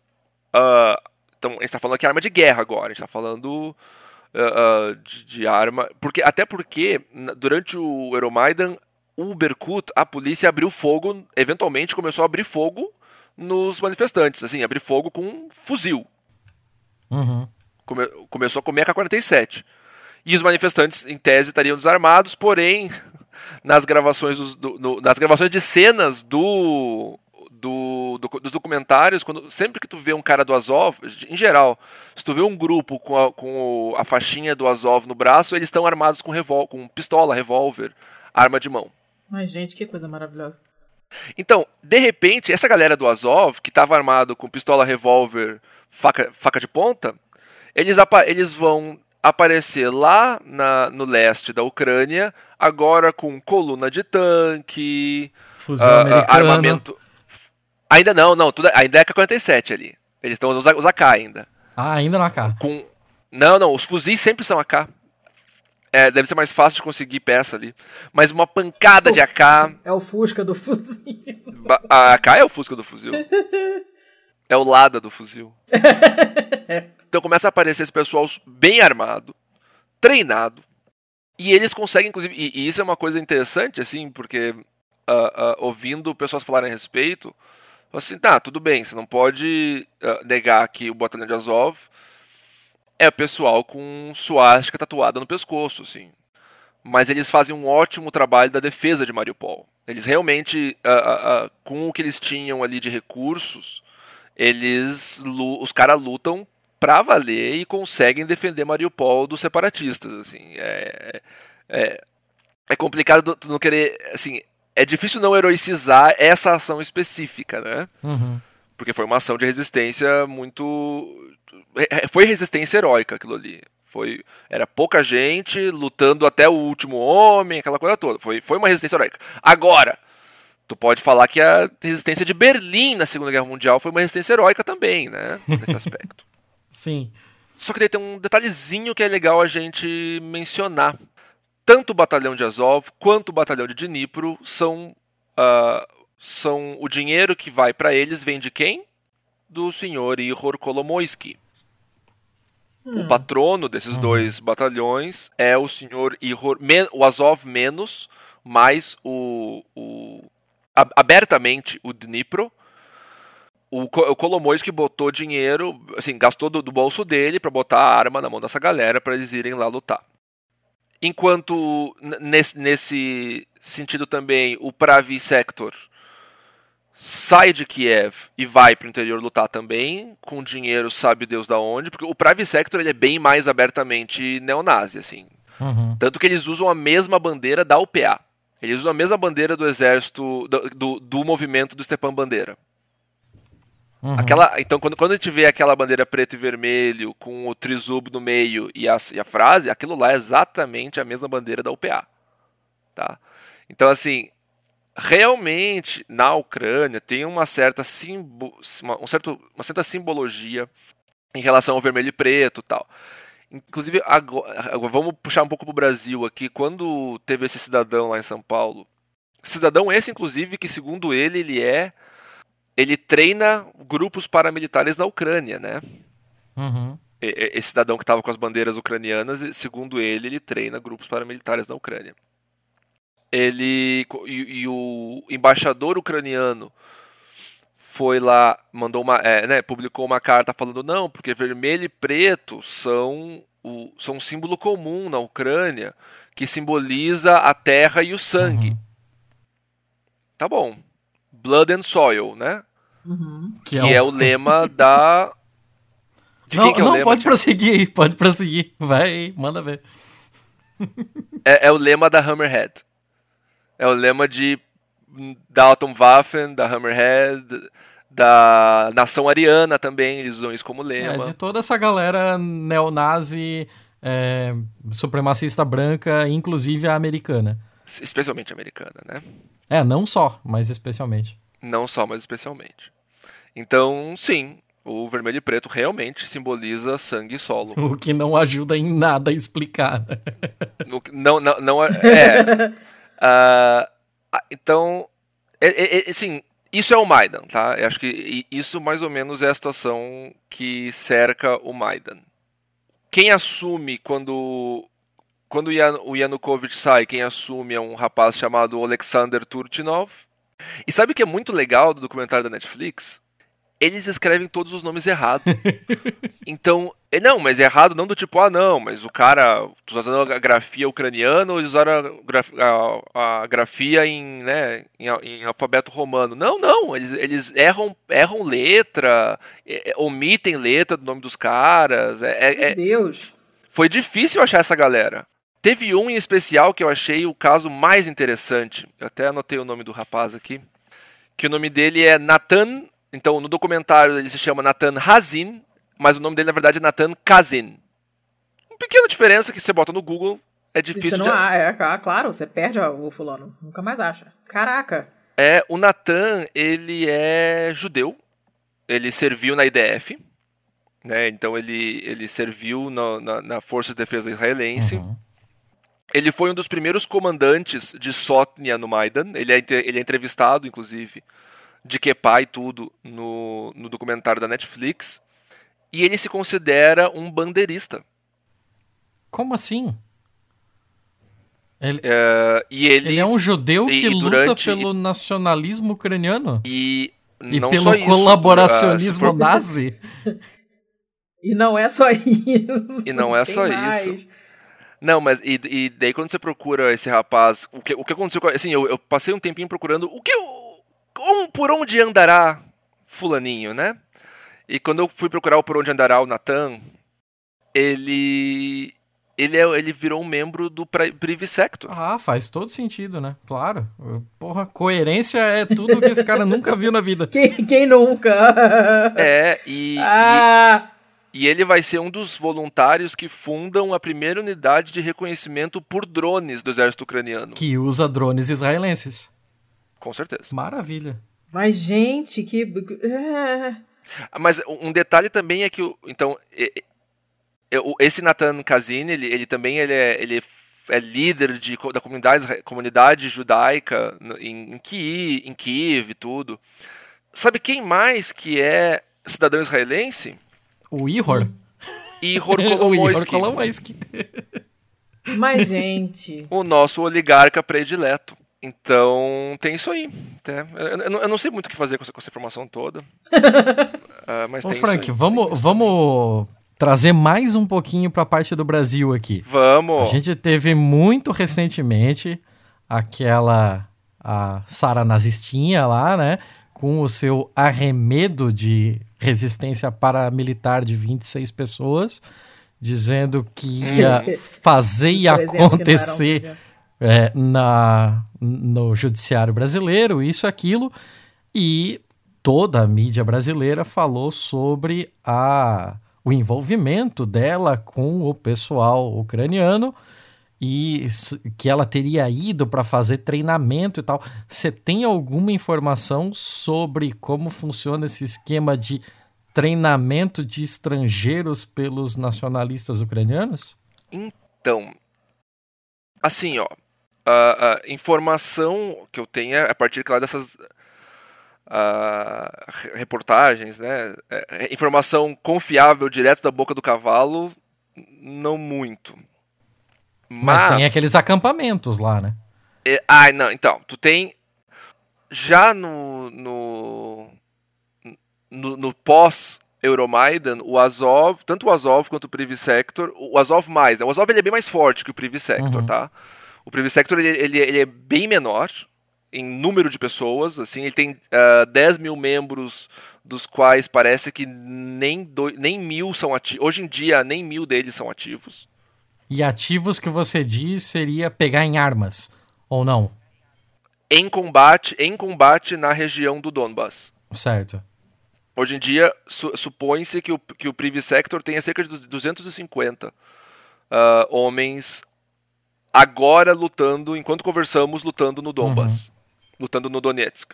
Uh, eles chegaram até 10 mil membros. Eles chegaram até, até, até, a tentar virar um partido político, mas foi uma, uma falha terrível. Uhum. Mas eles são o grande bicho papão russo, né? O, tudo que acontece de errado na Ucrânia, a Rússia bota a culpa no Sector, porque eles são muito mais abertamente nazistas. Sim. o nome, eles, eles, eles, são, eles se formaram a partir das organiz, de uma organização, dentre outras organizações, uma delas é chamada White Hammer. Caralho. Qualquer Em inglês. é A coincidência. galera não consegue nem disfarçar, né? Vão se foder. Pra, pra que disfarçável, né? o um dos o- daí assim o fundador deles que é o Dmitry Yarosh saiu do far- ele saiu para poder se eleger no parlamento. Ele se elegeu no parlamento o anterior o líder e deixou na mão de outro cara que é um Andrei Tarasenko que foi preso logo em seguida também por, por- por- veja só corrupção. Ah, então assim o que o, que- o que que a gente sabe? Notícias ao redor do mundo né? Vamos fazer um giro de notícias para imitar um, uns amiguinhos na Itália foram presos nove cidadãos ucranianos em 2015 para 16, não lembro a data Uhum. exata, com armamento pesado Sim, inclusive míssil, e né? que estariam míssil terra-ar e tudo, e eles, estari- e eles estariam recrutando o pessoal do, do Cinque Stelle, né? Qu- Quantas Stelle que é o partido? São seis, né? são cinco mesmo. Cinco Cinco. Cinque Stelle, né? Ele Aham. estaria recrutando. seriam caras que estavam lá a convite do pessoal do Cinque Stelle e tal, e estavam recrutando na Itália. Aqui no Brasil, em 2016, foram presos no Brasil também oito ou nove cidadãos ucranianos, ah, e junto com eles foi, foram presos coisa de 15 brasileiros que era o eles estavam recrutando os Hammerhead, o pessoal skinhead aqui do Rio Grande do Sul e Santa Catarina, que já era parte da organização Hammerhead. Então era o pessoal que já era Hammerhead Skins e estava sendo recrutado para ser levado para lá. Não se sabe quantos foram antes disso, Uhum. né? Não dá pra ter- não tem como ter ideia quantos já tinham ido quando esse pessoal foi preso, mas eles já tinham uma estrutura de mandar brasileiro para a Ucrânia naquele momento. E claramente, como no- o nosso o, o, o, o cidadão lá de São Paulo deixou bem claro, pelo menos um eles recrutaram aqui em São Paulo, né? Então provavelmente eles tinham mais recrutadores em São Paulo que não foram presos. O, o, o delegado, inclusive, que fez a prisão lá no Rio Grande do Sul é um cara que ele, ele já tinha. Não vou, não vou nem falar o nome dele aqui, mas ele já tinha bastante experiência com, com, pessoal, com prender careca, com desbaratar essas redes neonazistas e tal. Uhum. Bizarramente, ele é o mesmo cara que durante a eleição de 2018 falou que o símbolo, a suástica que, que teriam desenhado numa menina com um estilete era um símbolo budista de paz. Ah, nossa, essa história, essa história foi super falada na época, né? Mesma pessoa, É o mesmo, mesmo delegado. cara. Ah, Ó, olha Eu queria olha saber como a trama se adensa agora. é, full circle, o negócio vai, volta. Nossa. Eu Senhora. queria muito saber o que aconteceu na vida desse rapaz nesses, nesses anos aí, em 2016 a 2018. Porque tu, tu tem entrevista dele em 2017, como, tipo, o paladino antinazismo, assim, bem legal. Não, e a gente não vai falar o nome aqui por uma questão é, puramente de. Não dá Não, palco puramente de não, não optar por não, Não. fazê-lo, mas são dados públicos. Se Sim, você não. procurar por essas histórias, por, por reportagens da época, você descobre em 10 segundos quem é o cara. Eu até tentei, eu tava, quando eu tava fazendo pesquisa para esse, pra, pra essa nossa a- a- a conversa, eu até tentei descobrir, assim, a quantas andava, ver se conseguia entrevistar o cara, mas não consegui contato. Mas é isso aí, esse cara existe. então, assim, e, e- esses- esse pessoal esteve no Brasil, ah, no documentário ah, francês, o, ele, o cara entrevista um francês que usava o apelido de Mussolini, Ai, Caralho. meu Deus. tudo a ver uma coisa com a outra. Então, assim, isso, gente, levando em consideração que nos anos 80, o velho Le Pen, ele patrocinava uma filial dos Hammerheads em Paris, tá? Uhum. Então, assim, França tem, uma, tem, uma, tem um grupo grande, provavelmente deve ter franceses lá. Ah, mas esse pessoal aí ah, de fora, parece que a maioria já foi embora.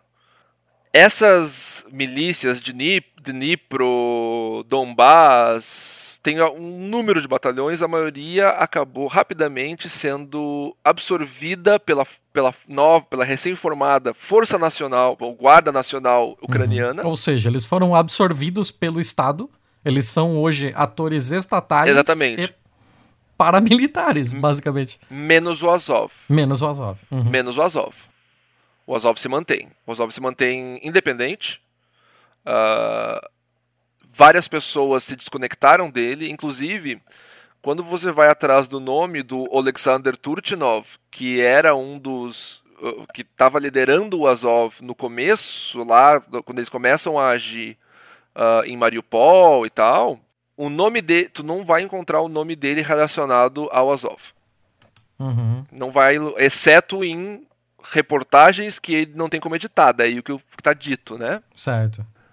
Mas você não vai, inclusive o, o documentário proibido lá francês, que hoje em dia tá no, tá no YouTube já, acho que eles já ah, eles acham que já tá de boa. Desencanaram. Desencanaram esse rolê. tá lá o, esse rapaz, o, que ainda é uh, uh, líder da Força Nacional de Segurança e Conselho de Defesa da Ucrânia. Ele tá usando um patch do Azov né, na, na farda dele. Uhum.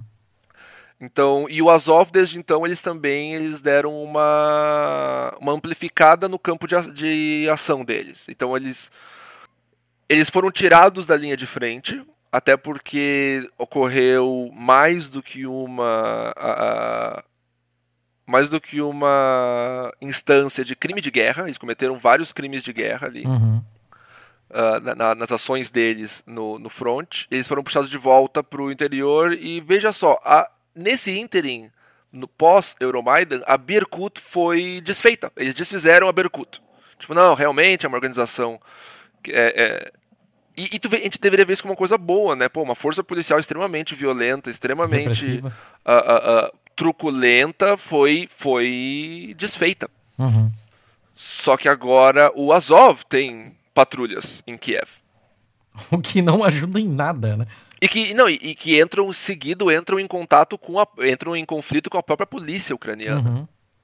Uh, paralelamente, o Azov criou um número de campos de colônia de férias para jovens, para criança. Juventude hitlerista. Ai, meu Deus do céu. Subsidiado pelo governo Poroshenko. Yeah. Inclusive, no, em 2019. Ó, pra ti, Letícia, tem um, um mini documentário do The Guardian de 2019 no Hum. qual um, um repórter vai até um desses campos e eles estão reclamando que ah, cortaram nossa verba, mas a, gente, a gente recebe muitas doações ah, de, de pequenos empresários. Então a gente está construindo mais um campo agora. Muito melhor do que esse e tal. Então é isso, é um campo onde eles ensinam jovens a serem soldados. E patriotismo, eles chamam de campos patrióticos. Gente. É uma coleção de merda, praticamente. É a ucranização da Ucrânia, né?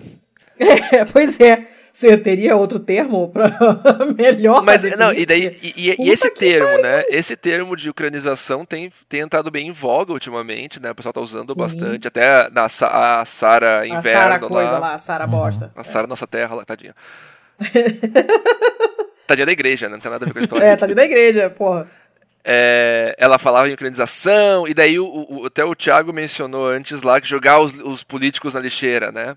Então, quem, quem gostava muito de fazer isso era o, esse membro aí do, do Privi Sector, o Andrei Tarasenko, que é um cara que, inclusive, no, no documentário francês, ele fala com todas as letras, não, eu sou nazista sim. Ah, é o Tarasenko. Ele- faz- ele- É, que eu, é que eu confundi ele com o outro Andri, que é o Andri Biletsky. Que é o do que Azov. É o, É, o primeiro, Biletsky é o do primeiro Azov. comandante da Azov, né? E hoje ele é político. Sim. Sim, super, super, super sucesso o Biletsky. Ai, caralho. E daí, assim. é- é- Ele, é- é- então, Letícia, é, tu Hum. lembra das cenas de político sendo jogado dentro do lixeiro e tal? Sim, O- não, mas linda. O Biletsky fazia isso também. Então, qu- quando esses caras, o Biletsky e o Tarasenko, se elegeram, eles começaram assim uma campanha de não, vamos moralizar a, a Ucrânia. E daí eles vão atrás de juiz, pro- eh, político, sei lá, vereador, né? E daí e eles in- in- é, intimidam essas pessoas. Os juízes que eles intimidam como corruptos geralmente também são juízes que estão julgando casos de violência do Privy Sector. Coincidência. E coincidência total. E, não, e, e o Tarasenko, logo depois, foi preso por corrupção. Maravilha. Com direito a fazerem plot twist no Congresso, assim, no, no RADA, o, o, quando fizeram a denúncia, no, um, um, outro, um outro deputado do Rada foi lá e botou no telão o vídeo, escondia a câmera oculta baixaria. do Tarasenko aceitando propina, pedindo propina, uma coisa louca, assim, cara. Tá, e tá preso, cara. Não jogaram ele dentro de um, de um lixeiro. Esse, esse, esse acampamento que o pessoal do Azov faz, existe alguma documentação? Existe alguém que descobriu exatamente o que se ensina nisso? Porque o Azov a gente sabe assim que eles são negacionistas do Holocausto, eles têm toda a questão do, do da identidade eslava além da, da, da parte do nacionalismo ucraniano, e como eles lidam com isso dentro desses acampamentos? Porque é um acampamento para criança, né? Eles devem estar ensinando isso para as crianças, é isso? Ah, as crianças começam, é, acho que os mais novos chegam lá com 9 anos de idade e os mais, e os mais velhos têm 16. Cara, caralho, é. Gente. é. E daí, mas assim, Uh, uh, que receita pra dar merda, puta que pariu. As cenas do documentário lá do The Guardian é coisa do tipo criança de 11 anos aprendendo a desmontar a K-47, assim. Uh, eles vivem naquela. É, é, tem uma expressão em inglês que é muito adequada porque eles aprendem lá, que eu não sei falar em português, que é soldiering, que é essa, essa rotina de ser soldado. Uhum. Então, é, é, então assim, é nove... quando você é um soldado, é 90% que, do que você faz. Acordar, limpar a arma, botar a roupa. Fazer a cama, não sei o quê, obedecer ordem sem reclamar, sem questionar. Treinar, treinar, treinar, treinar, treinar. Montar guarda, ficar paradinho de guarda. Essa, essa, essa parte menos emocionante da vida do soldado, em inglês chama soldiering, né? Uhum. E é isso que eles aprendem lá. Né? Eles aprendem a base, então a, a parte difícil de ser soldado. Porque a, a parte, sim, atirar é a parte fácil, digamos assim, né? É a parte que eles querem fazer. Eles ensinam a fazer a parte que ninguém quer fazer de ser soldado. Uhum. Isso me lembra um pouco também um negócio que é pouco conhecido até, que é um acampamento chamado Águias Brancas. Já ouviu falar? Não sei, mas já tenho medo pelo Águias nome. Brancas era a juventude do integralismo na década de 50. Tu vê, tia. E eles também tinham tinha a galinha verde. Exatamente. Era. Parece dupla A águia branca era o dente de leite dos galinhas verdes, assim. E era um negócio muito voltado a militarismo, a estudar a obra do, do Plínio, né? E de, e de fazer muito desse negócio de culto ao corpo, né? Porque eles tinham um negócio muito, muito forte, assim, de... É, eles foram grandes incentivadores e uma dos maiores consensos entre eles e o Getúlio, inclusive, foi a questão do é, colocar as aulas de educação física em toda a grade do ensino básico para que o, o, brasileiro seja uma pessoa forte, uma pessoa firme e aquele ideal bem parecido com aquele negócio que vinha do nazismo também, né? Que você vê a, a imagética nazista também e tem todo aquele negócio do, do homem musculoso, altivo, é, essa loucura toda. E, e, isso me lembra bastante, me lembra bastante os Águias Brancas, que é um episódio pouco difundido sobre a questão integralista brasileira. Certo. É, o, o, esses campos do Azov parecem bem mais realistas, uhum. sabe? Então, uma, uma coisa que aparece eles ensinando é como carregar um colega ferido. Ah, sim. Não dá nem, nisso hum. não dá nem para hum. comparar, porque a gente sabe que integralista é bundão pra caralho. É, não, é, aquilo ali é preparação pra guerra mesmo, uhum. assim, é do tipo, ah, você levantou a cabeça, tomou um tiro, vem um instrutor do lado, ah, você levantou a cabeça, dá um tapa na cabeça, ó, tomou um tiro, tomou um tiro, cara, faz de novo, faz de ah, não consigo, faz de novo, aquela coisa Uh, legal, né? Vai dar super certo. Vai sair um pessoal muito equilibrado dali. Uhum, vai ser vai legal. Vai sair um pessoal muito bom, assim. Quando so, né? chegar na show. idade de votar, vai estar show, né? Nossa. Então, assim, essa meio que é a base. E daí, assim, eu, eu, eu separei algumas instâncias, assim, de. É que, e ao mesmo tempo, o complicado, né? Tu tem o Azov aí fazendo isso. E é meio, meio complicado entender de onde, de onde vem o dinheiro deles, sabe? Então, Daí tem um. alguns detalhes, né? Por exemplo, em entrevista com soldados do Azov, eles pontuam muito, assim, na entrevista que eu e o Thiago lemos ali, o cara meio que lembra quase com nostalgia, assim, ah não, quando as botas americanas chegaram, a qualidade de vida melhorou uhum. muito. Tipo, opa, é, e, assim? sobre essa entrevista, foi um achado bem maluco, porque dentro da Ucrânia tem uma revista do Azov, que toda vez sai a foto de um combatente ou ex-combatente do, do regimento Azov com uma entrevista dele, basicamente sendo com, com um tom forte de, de nostalgia com relação ao, aos frontes que eles tiveram, a todos os, ao combate, os conflitos ao combate, mesmo. É. Assim. Mas, gente, que loucura isso. Olha o nível de, de, de, lavagem cerebral, pelo amor de Deus. Cara. Não, e, gente, é um conflito aí de. Tá chegando nos sete anos de idade o conflito. Uh, já, já foram, se não me engano, mais de 15 mil mortos, quase 2 milhões de, de pessoas que tiveram que sair das suas casas. A região que é a, a, a, região limítrofe, né, digo assim, o fronte de batalha. No fronte de batalha moram cerca de meio milhão de pessoas ainda. Nossa. Uh, boa parte das mortes hoje em dia é por bombard é por artilharia. Tem, tem grave, tem artilharia, coisa, coisa grande, morte, muito morteiro. A, a tecnologicamente eles estão super evoluídos. Tem até esse, recentemente, esse ano, o governo ucraniano publicou um vídeo que seria de uma câmera capturada de um soldado russo.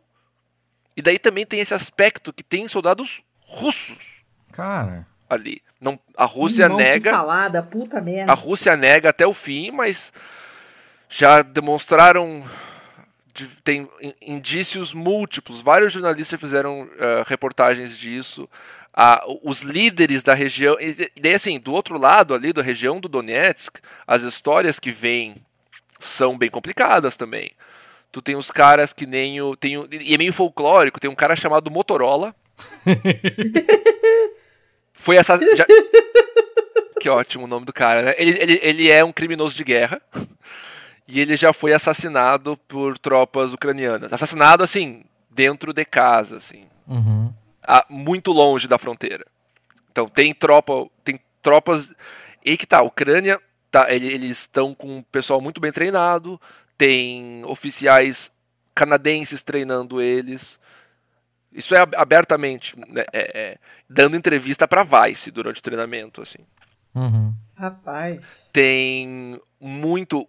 Um ano depois do, do Euromaidan e da queda do Yanukovych, teve um. tipo um simpósio na Ucrânia sobre o futuro da Ucrânia e possíveis oportunidades de investimento estrangeiro na Ucrânia. Sabe quem que estava lá? O senhor Tony Blair. Ah, massa, hein? O general Petreus, lembra dele? Do Iraque? Não. O Petreus é o general do Iraque. Caralho. Que, que, que é, comandou as tropas no começo da invasão tu tinha. Então, assim, to, todo o pessoal ali que uh, uh, uh, tinha bastante interesse americano envolvido, né? Tanto que uma americana veio a ser a, a secretária da Fazenda. Isso é muito bizarro, não, não superei isso ainda. uhum. E é legal que nesse ínterim, entre ela, entre a que, entre o Euromaidan e ela virar secretária da Fazenda, o Congresso americano chamou ela para dar satisfações e é, é, muito boa a entrevista, assim, o cara, o, o, o senador, não congresso, o Senado, uma comissão especial do Senado, pergunta para ela, tinha, mas vem cá, tinha neonazistas no, ne, no como parte do, de, dessa, dessa, desse golpe? Ela, tinha mães, tinha avós, tinha crianças, mas super, super lúdica, assim, super sorrindo, cara. A mulher sorrindo um baita sorriso, assim. Tinha mães, avós, crianças. Uma delícia, um ambiente sadio. Aham, e daí o senador, não, não, mas tinha nazistas, não, não quero saber se tinha mãe, tinha avó. Tinha todas as cores da sociedade ucraniana. E dentro disso Devem tinha... muitas cores na sociedade ucraniana. cores pra caralho, Marcos. Ver, vermelho e preto, por exemplo. E, e dentro dessas cores tinha algumas cores menos bonitas, sim. E daí o, cara, o senador, então tinha... Essa cena é do Masks of the Revolution, do, do, do documentário francês. Então, então havia, havia grupos neonazistas. Pode ter havido. Tipo, corta pra uma cena dela dando um pão na mão de um cara com uma faixinha do Azov no braço, assim. Caralho. Meu Deus, gente. E daí a Rússia acusa os Estados Unidos de terem dado dinheiro. Então a Rússia acusa os Estados Unidos de ter pago 250 dólares por dia por manifestante. Pra eles ficarem lá. A mortadela aí, ó. Mas isso é a questão da Rússia, né? Não, não, não tem. Não, sim, é só a Rússia falou. Uhum. Tem que ter uma, uma pitadinha de sal junto aí. Então tem isso. Ah, tem uma coisa, uma coisa interessante. Então, assim, o, a República Autônoma do Donetsk é uma União Soviética 2.0, assim. Pelo que parece, vendo de fora. Eles são extremamente ah, ah, arredios com imprensa. Chegaram a prender, inclusive, eh, repórteres Uhum. Prende- é, mantiveram em cativeiro por alguns dias um repórter da Vice, inclusive. Caramba. É um ótimo sinal, né? Quando tem esses ata- ataques à imprensa. É, ah, eles torturaram ele É, também. Ah, então tá. É, mas só bateram, né? Não foi uma tortura assim profissional. Foi só, eles só ah, não teve choque, não? uma Foi só tapa na cara? só surra mesmo, é. Ah, só? Tá. Aquela, aquela surra de, na sola do pé, assim, aquela surra que não deixa marca, né? Hum. O Thiago sabe bem como é que é essa. aí. Porra. N- Eu escolho não perguntar. É, tá. eu, eu não posso negar. É, ah, quem, quem, quem cresceu em certos lugares, em certas épocas, tem uma noção. Então, esse pessoal aí, eles são, né, é, eles também são complicados. Então, tu tem o Motorola, que era um criminoso de guerra que andava com uma AK de bermuda com uma AK na, na piscina pública. Ah, tu, tu- tem eles eh, os líd- esses líderes iniciais do Levante, todos estão mortos. Ah, não, a Rússia diz que foram os ucranianos, os ucranianos falam que foi a própria Rússia que matou, para não ficar tão feio. Então tem uma, uma dinâmica aí de guerra de informação também.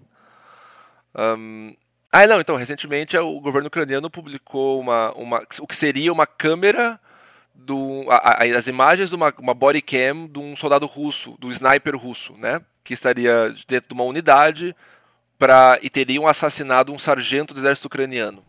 À distância, Uhum. obviamente. E, e- mas assim, nessa unidade, nessa, nessa filmagem, é, tu- é, muito, é muito louco, porque é uma coisa meio cyberpunk, assim, porque eles estão. Eles estão assim, no meio do, do, da flor, do, do mato, assim, floresta, daí os caras estão andando no meio, no meio das trincheiras que passam no meio da floresta, encontram um, um, pos- um postinho, assim, digamos, uma trincheira, uma casinha de trincheira, tem uns caras ali que parecem.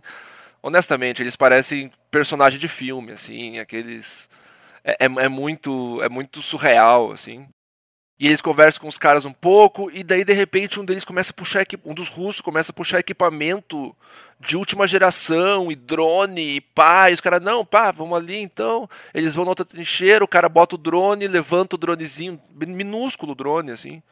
O cara levanta o dronezinho tal pra achar onde é que tá a posição inimiga. Ah, achou, tá, tá em tal coordenada. O sniper sobe tal, pá, pum, pronto, acabou. Caralho.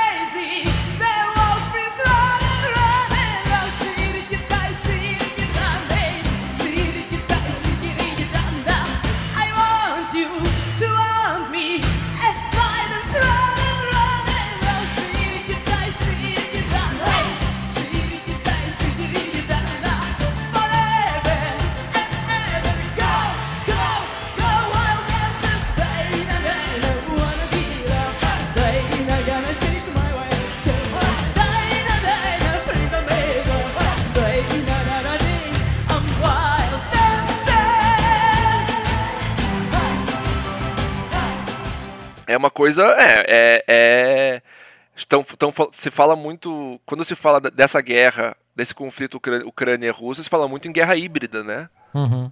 Em- então tem. ah, ah, ah, diz, diz que tem muitos ataques ah, online, ataques a servidores, ataques de, de tentar roubar informação. Ah, eles usam muito computação e usam muito tecnologia de ponta para especialmente para reconhecimento, né? Uhum. Ainda que o- o- o- alguns soldados do, do da República Autônoma de Donetsk digam que volta e meia os ucranianos amarram bomba em drone para atingir uma área mais difícil de chegar, né? Tipo, digamos, e, e- e tem que lembrar que tudo isso está acontecendo meio no meio das cidades, assim. Então, a cidade de Donetsk, ela é a linha de batalha. É, e, e, tipo, é, estamos falando no tempo presente já, né?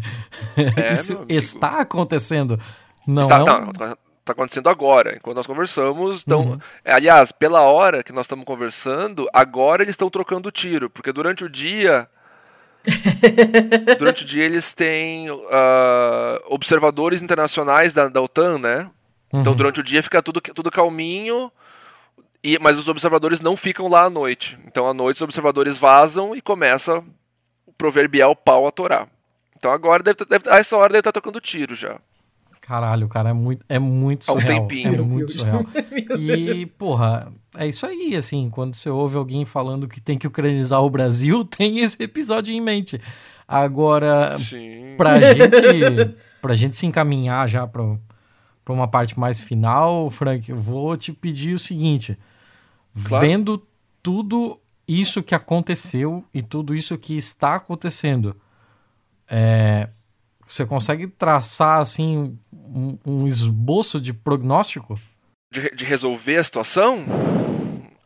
Ou até mesmo de pra onde isso pode ir na, assim, no futuro próximo? cara, eu vou te admitir, quando começou o conflito e da maneira como começou o conflito entre a Rússia e a Ucrânia, eu acho, é, é- é uma é a guerra fria, estão botando a guerra fria no micro-ondas, né? Uhum. Estão reaquecendo a guerra fria ali, porque é, é, são interesses ocidentais. E daí, quando a gente fala em interesses ocidentais, está falando principalmente dos Estados Unidos, né? Mas também tem a Alemanha envolvido, por exemplo, Canadá, Polônia, ah, Hungria, ah, ah, esse, esse pessoal tranquilo. Né? Porque também não me parece guerra. que o Zelensky tem nenhum. O Zelensky é o Volodymyr Zelensky, o atual É, presidente ucraniano. Não me parece que ele tenha a menor boa vontade de encerrar esse assunto, né? É que o que parece, assim, eu acho que tem bastante gente fazendo bastante dinheiro com, com isso ainda, tá? E eu acho que manter essa guerra da maneira, é, é, ela tá muito controlada a guerra. Ela, assim, não ocorre nenhum grande avanço a coisa de cinco anos. Uhum. Tipo, o maior avanço que foi feito foi a tomada do aeroporto de Donetsk, que agora é só uma, uma ruína. Mas assim, um lado tomou o aeroporto, outro lado tomou o aeroporto, outro lado tomou o aeroporto. Ele- Eles lutam e morrem por 40 metros de trincheira. É, e aí tá muito tá, res- e como é que isso não se torna desgastante a ponto de alguém querer acabar com isso de uma vez? A gente tá falando do conflito onde morreram, vamos dizer, né, de- 10, 15 mil pessoas. Um conflito onde tu tem, de um lado, a Rússia, com os maiores exércitos do mundo, para eles 10 mil é... E 10 desses 10 mil, a maioria provavelmente eram ucranianos mesmo, não eram... ah, É que, honestamente, o que, o que parece que aconteceu ali foi que... E, e isso é uma, uma proposta do Azov, que até a gente nem tocou nisso, mas o Azov ele meio que propõe um genocídio russo na Ucrânia. Tá, agora você vai Ele- ter que explicar isso melhor, porque É. eu posso ouvir daqui a sobrancelha torcendo assim. Então, logo que eles tomaram o poder, e eu vamos dizer que o Azov, não é só o Azov, né, mas o grupo que, do qual ele faz parte tomou o poder, eles passaram, por exemplo, uma lei onde tudo oficial tinha que ser em ucraniano. Anteriormente poderia ser em russo ou ucraniano, tudo era nas duas línguas, e a partir de então só ucraniano. Então eles apagaram a língua russa.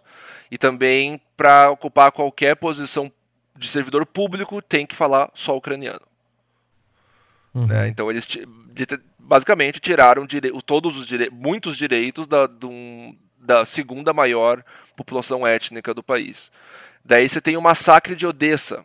Então, em maio de 2014, ah, foram mortos, se não me engano, 42 pessoas em Odessa, dentro da, da sede. Mortos por uh, Azov, uh, pessoal de extrema direita, uh, mortos 42 pessoas do Partido Comunista Ucraniano, étnicos russos, porque essas pessoas elas estavam fazendo uma manifestação, os grupos de extrema direita em número muito maior entraram em conflito, e as, os, os, senhor, os velho, crian, velhos, crianças, não idosos, né, crianças e alguns adultos se tentaram uh, uh, se proteger dentro da sede dos sindicatos de Odessa e foi posto fogo e, e deram tiro.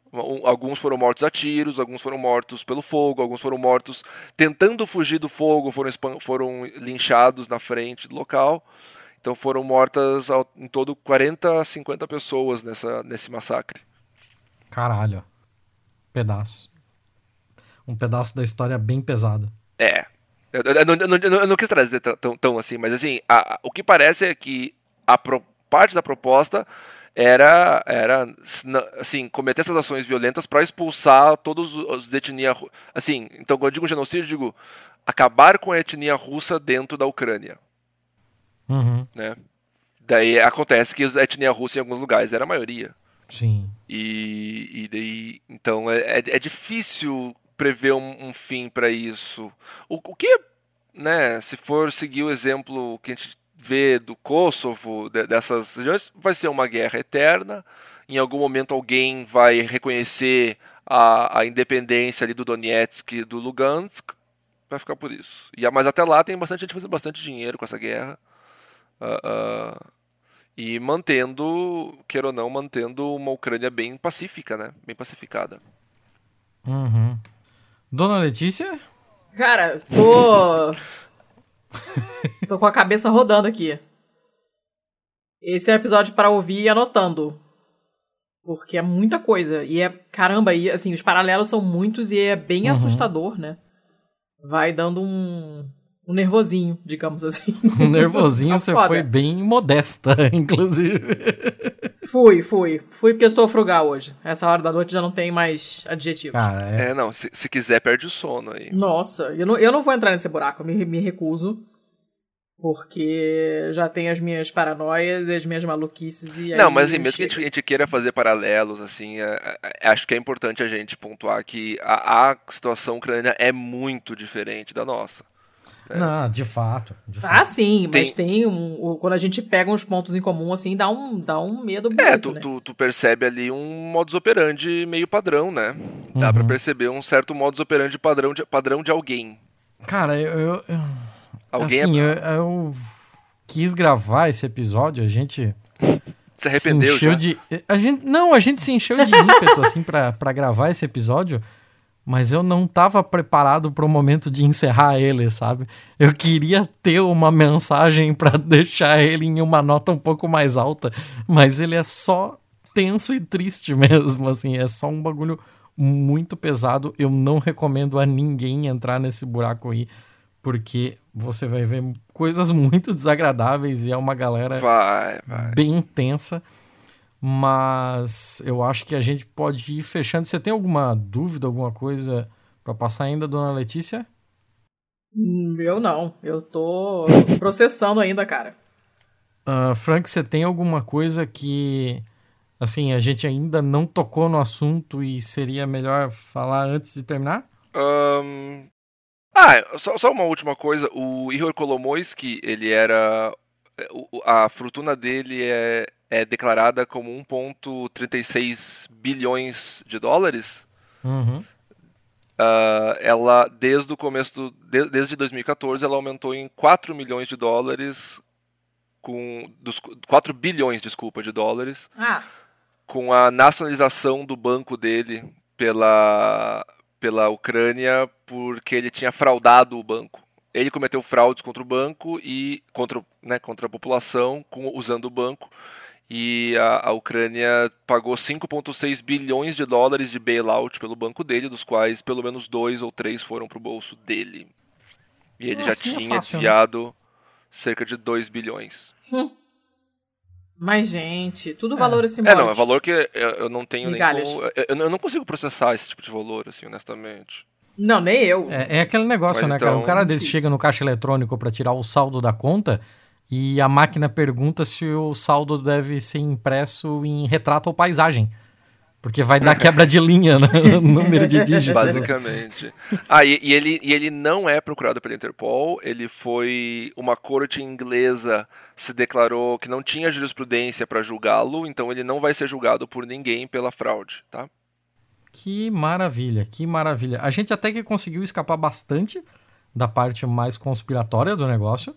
Uhum. Tipo, a gente nem falou da parte em que o, o Kolomoisky é, tem ligação com a indústria do petróleo americana e com a Halliburton e com, e com o Dick Cheney e, e com todas as paradas do Biden, da família Biden, né? Entre outras Sim. coisas. É, não, é. Tu tem toda a questão do- da família Biden e Ucrânia aí que. É. É, é foda, é foda. Assim, ó, dá pra perder bastante tempo aqui e bastante Mas é- sono com essa turma Mas assim, toda. pra quem tem esperanças agora aí que mude a presidência americana e que isso- melhore. Não, vamos lembrar quem que era o presidente americano em 2014, né? É verdade. É, pois é. É complicado. Dona Letícia, eu, eu não sei como terminar isso de um jeito melhor, então vamos terminar do jeito que tá mesmo.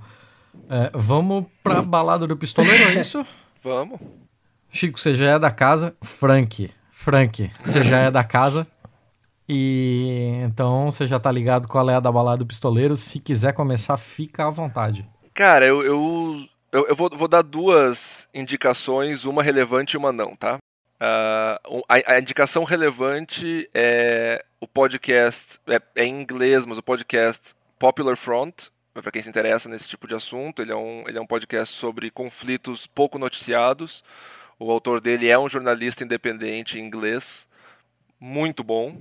É, eu acompanho, assim, você pode não, não, não concordar com tudo que ele fala o tempo todo, mas ele, ele trata desde uh, Bugalu Boys até Ucrânia e, e Roslava, então ele é interessante seguir. Como é que é o nome mesmo? Desculpa.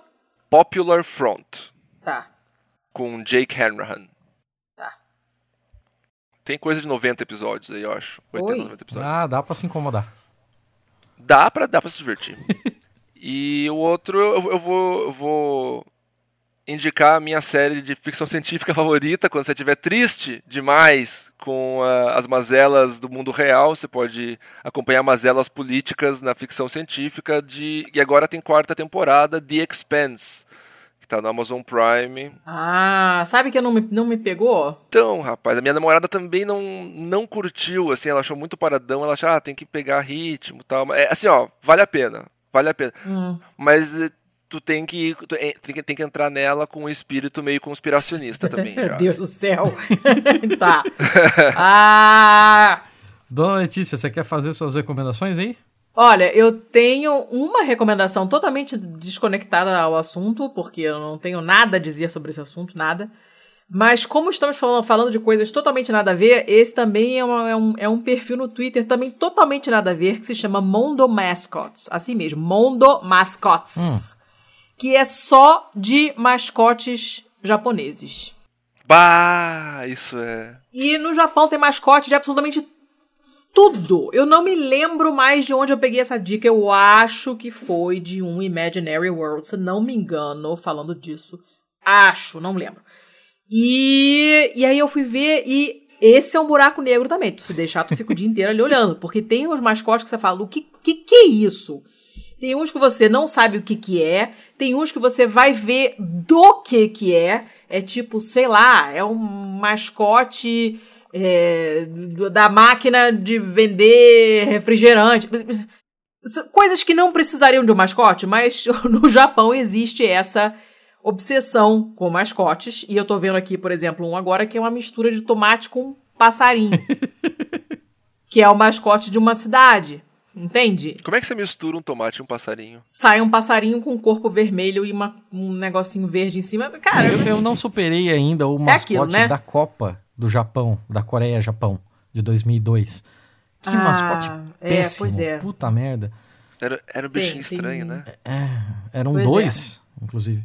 Tem pouco. Aí tem assim, tem Pokémon, né? Os, os meus preferidos não são mascotes de cidades, porque é meio óbvio. Eu gosto de mascote de coisas malucas, entende? E tem umas coisas sensacionais, assim. Sensacionais. Tem um que parece, eu tô olhando aqui, é pra- era pra ser tipo um salsão, um aipo, entendeu? Mas não dá pra entender o que que é. E, é- e é isso aí. É isso aí. É só isso. Você fica o dia inteiro olhando aqui que tem um monte de coisa muito nada a ver. Muito mesmo, tipo um cachorro com um buraco nas costas cheio de vegetais saindo dele, esse buraco. é, é muito legal. Tem, você fica. Você se diverte bastante, tem muitas coisas mesmo, assim, material para pesadelos também. Cara, eu tô vendo aqui. Mas é, muito legal. bizarro. E depois... é muito bom, né? Porque são coisas muito nada a ver.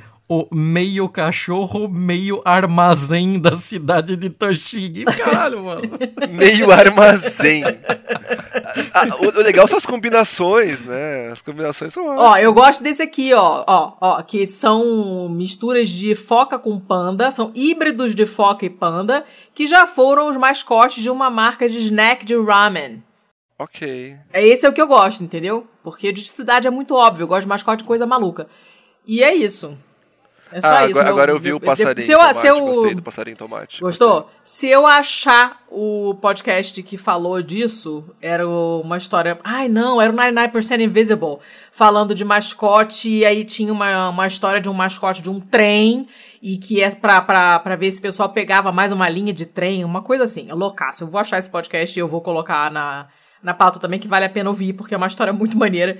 Mas enfim, é esse perfil completamente idiota, mas é divertido pra caramba e é um outro planeta do ponto de vista cultural pra gente, e isso é sempre muito legal. E, e- e é isso aí. Ah, Eu só queria deixar registrado que eu queria um mascote da cidade de Midori, tá? É Qual um é? mamutizinho, cara. Ele é muito fofo. ah, graça, tem uns que cara. são fofíssimos, tem uns assustadores, tem pra todos os gostos, é divertido. Você vai achar alguma coisa aí que você vai falar. "Hã?" E pra mim isso já, já, já é o suficiente, já vale o dia. Cara, pra eu tô vendo um aqui chamado Udon No, que é um mascote com cérebro de noodle. Cara, Então, tá vendo? Eu, meu preferido até agora foi o cachorro com as costas ocas e saindo ah, vegetais das sensacional. costas. também. Sensacional. Ah, só, só essa dica, dona Letícia? Mais alguma coisa? Só, tô pobre de dica hoje. Beleza, eu vou dar uma dica que também não tem nada a ver com o tema, porque as coisas que eu vi pro tema eu não faço a menor questão de publicizar e de dar palco pra esse tipo de maluco. Mas eu vou dar um, como dica aqui um joguinho Ah, lá que passou pelo. Um joguinho, joguinho para celular, que passou pelo controle de qualidade da família Dacker. Porque a Ah, é dona Carol tá jogando adoidado, inclusive já me passou no joguinho. Aham.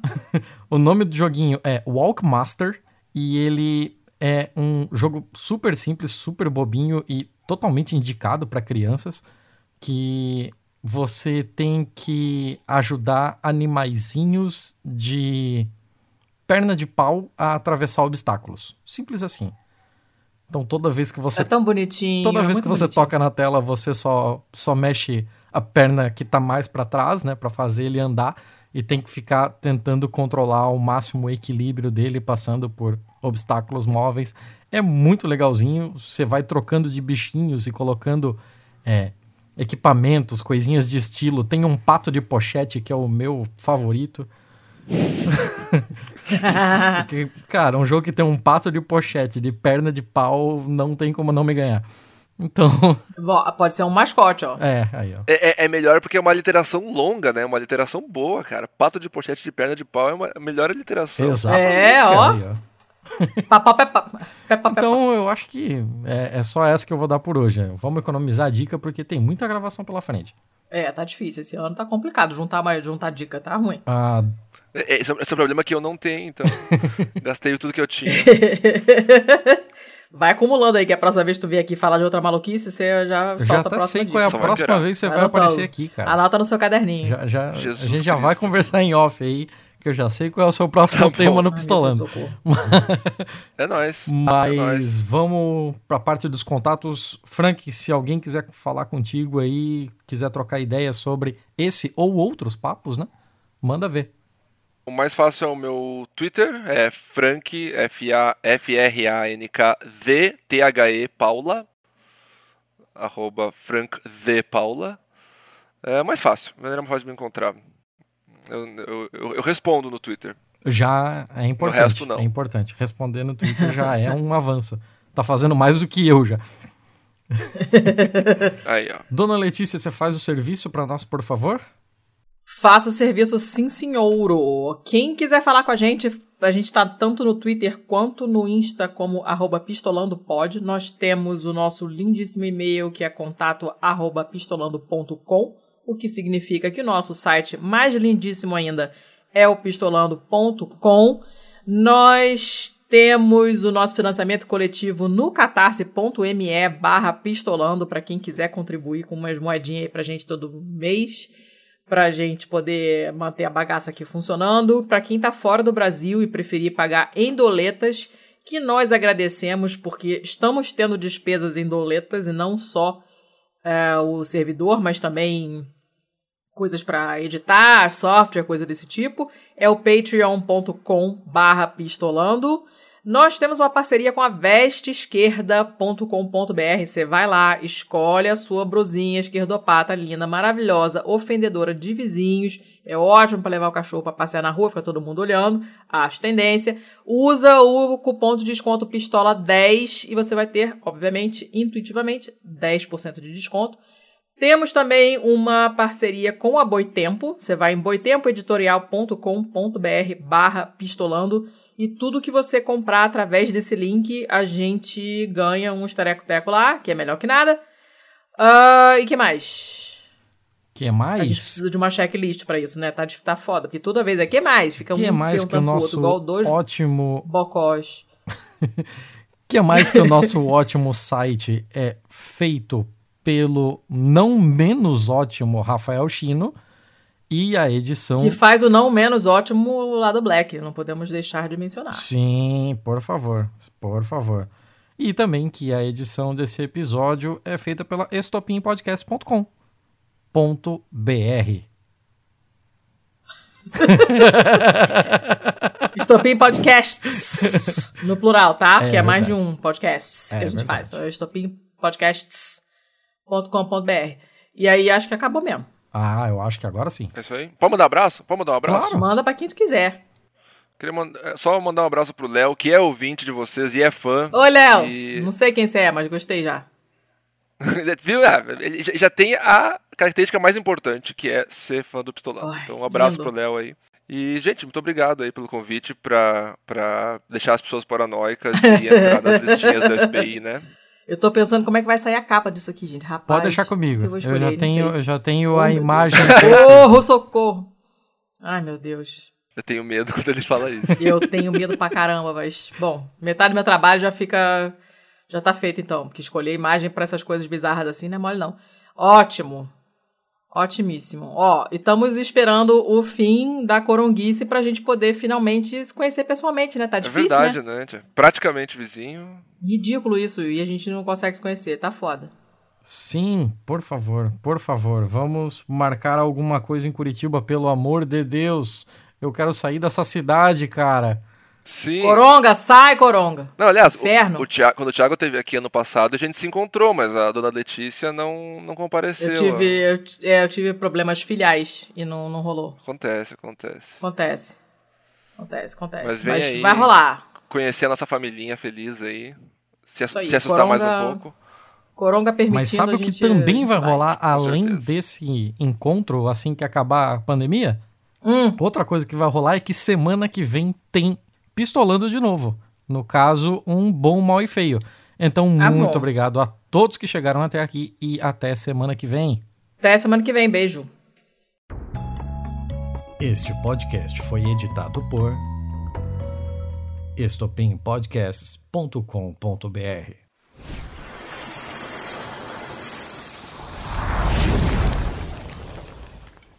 E até semana que vem. Até semana que vem. Beijo. Eu não vou estar aqui.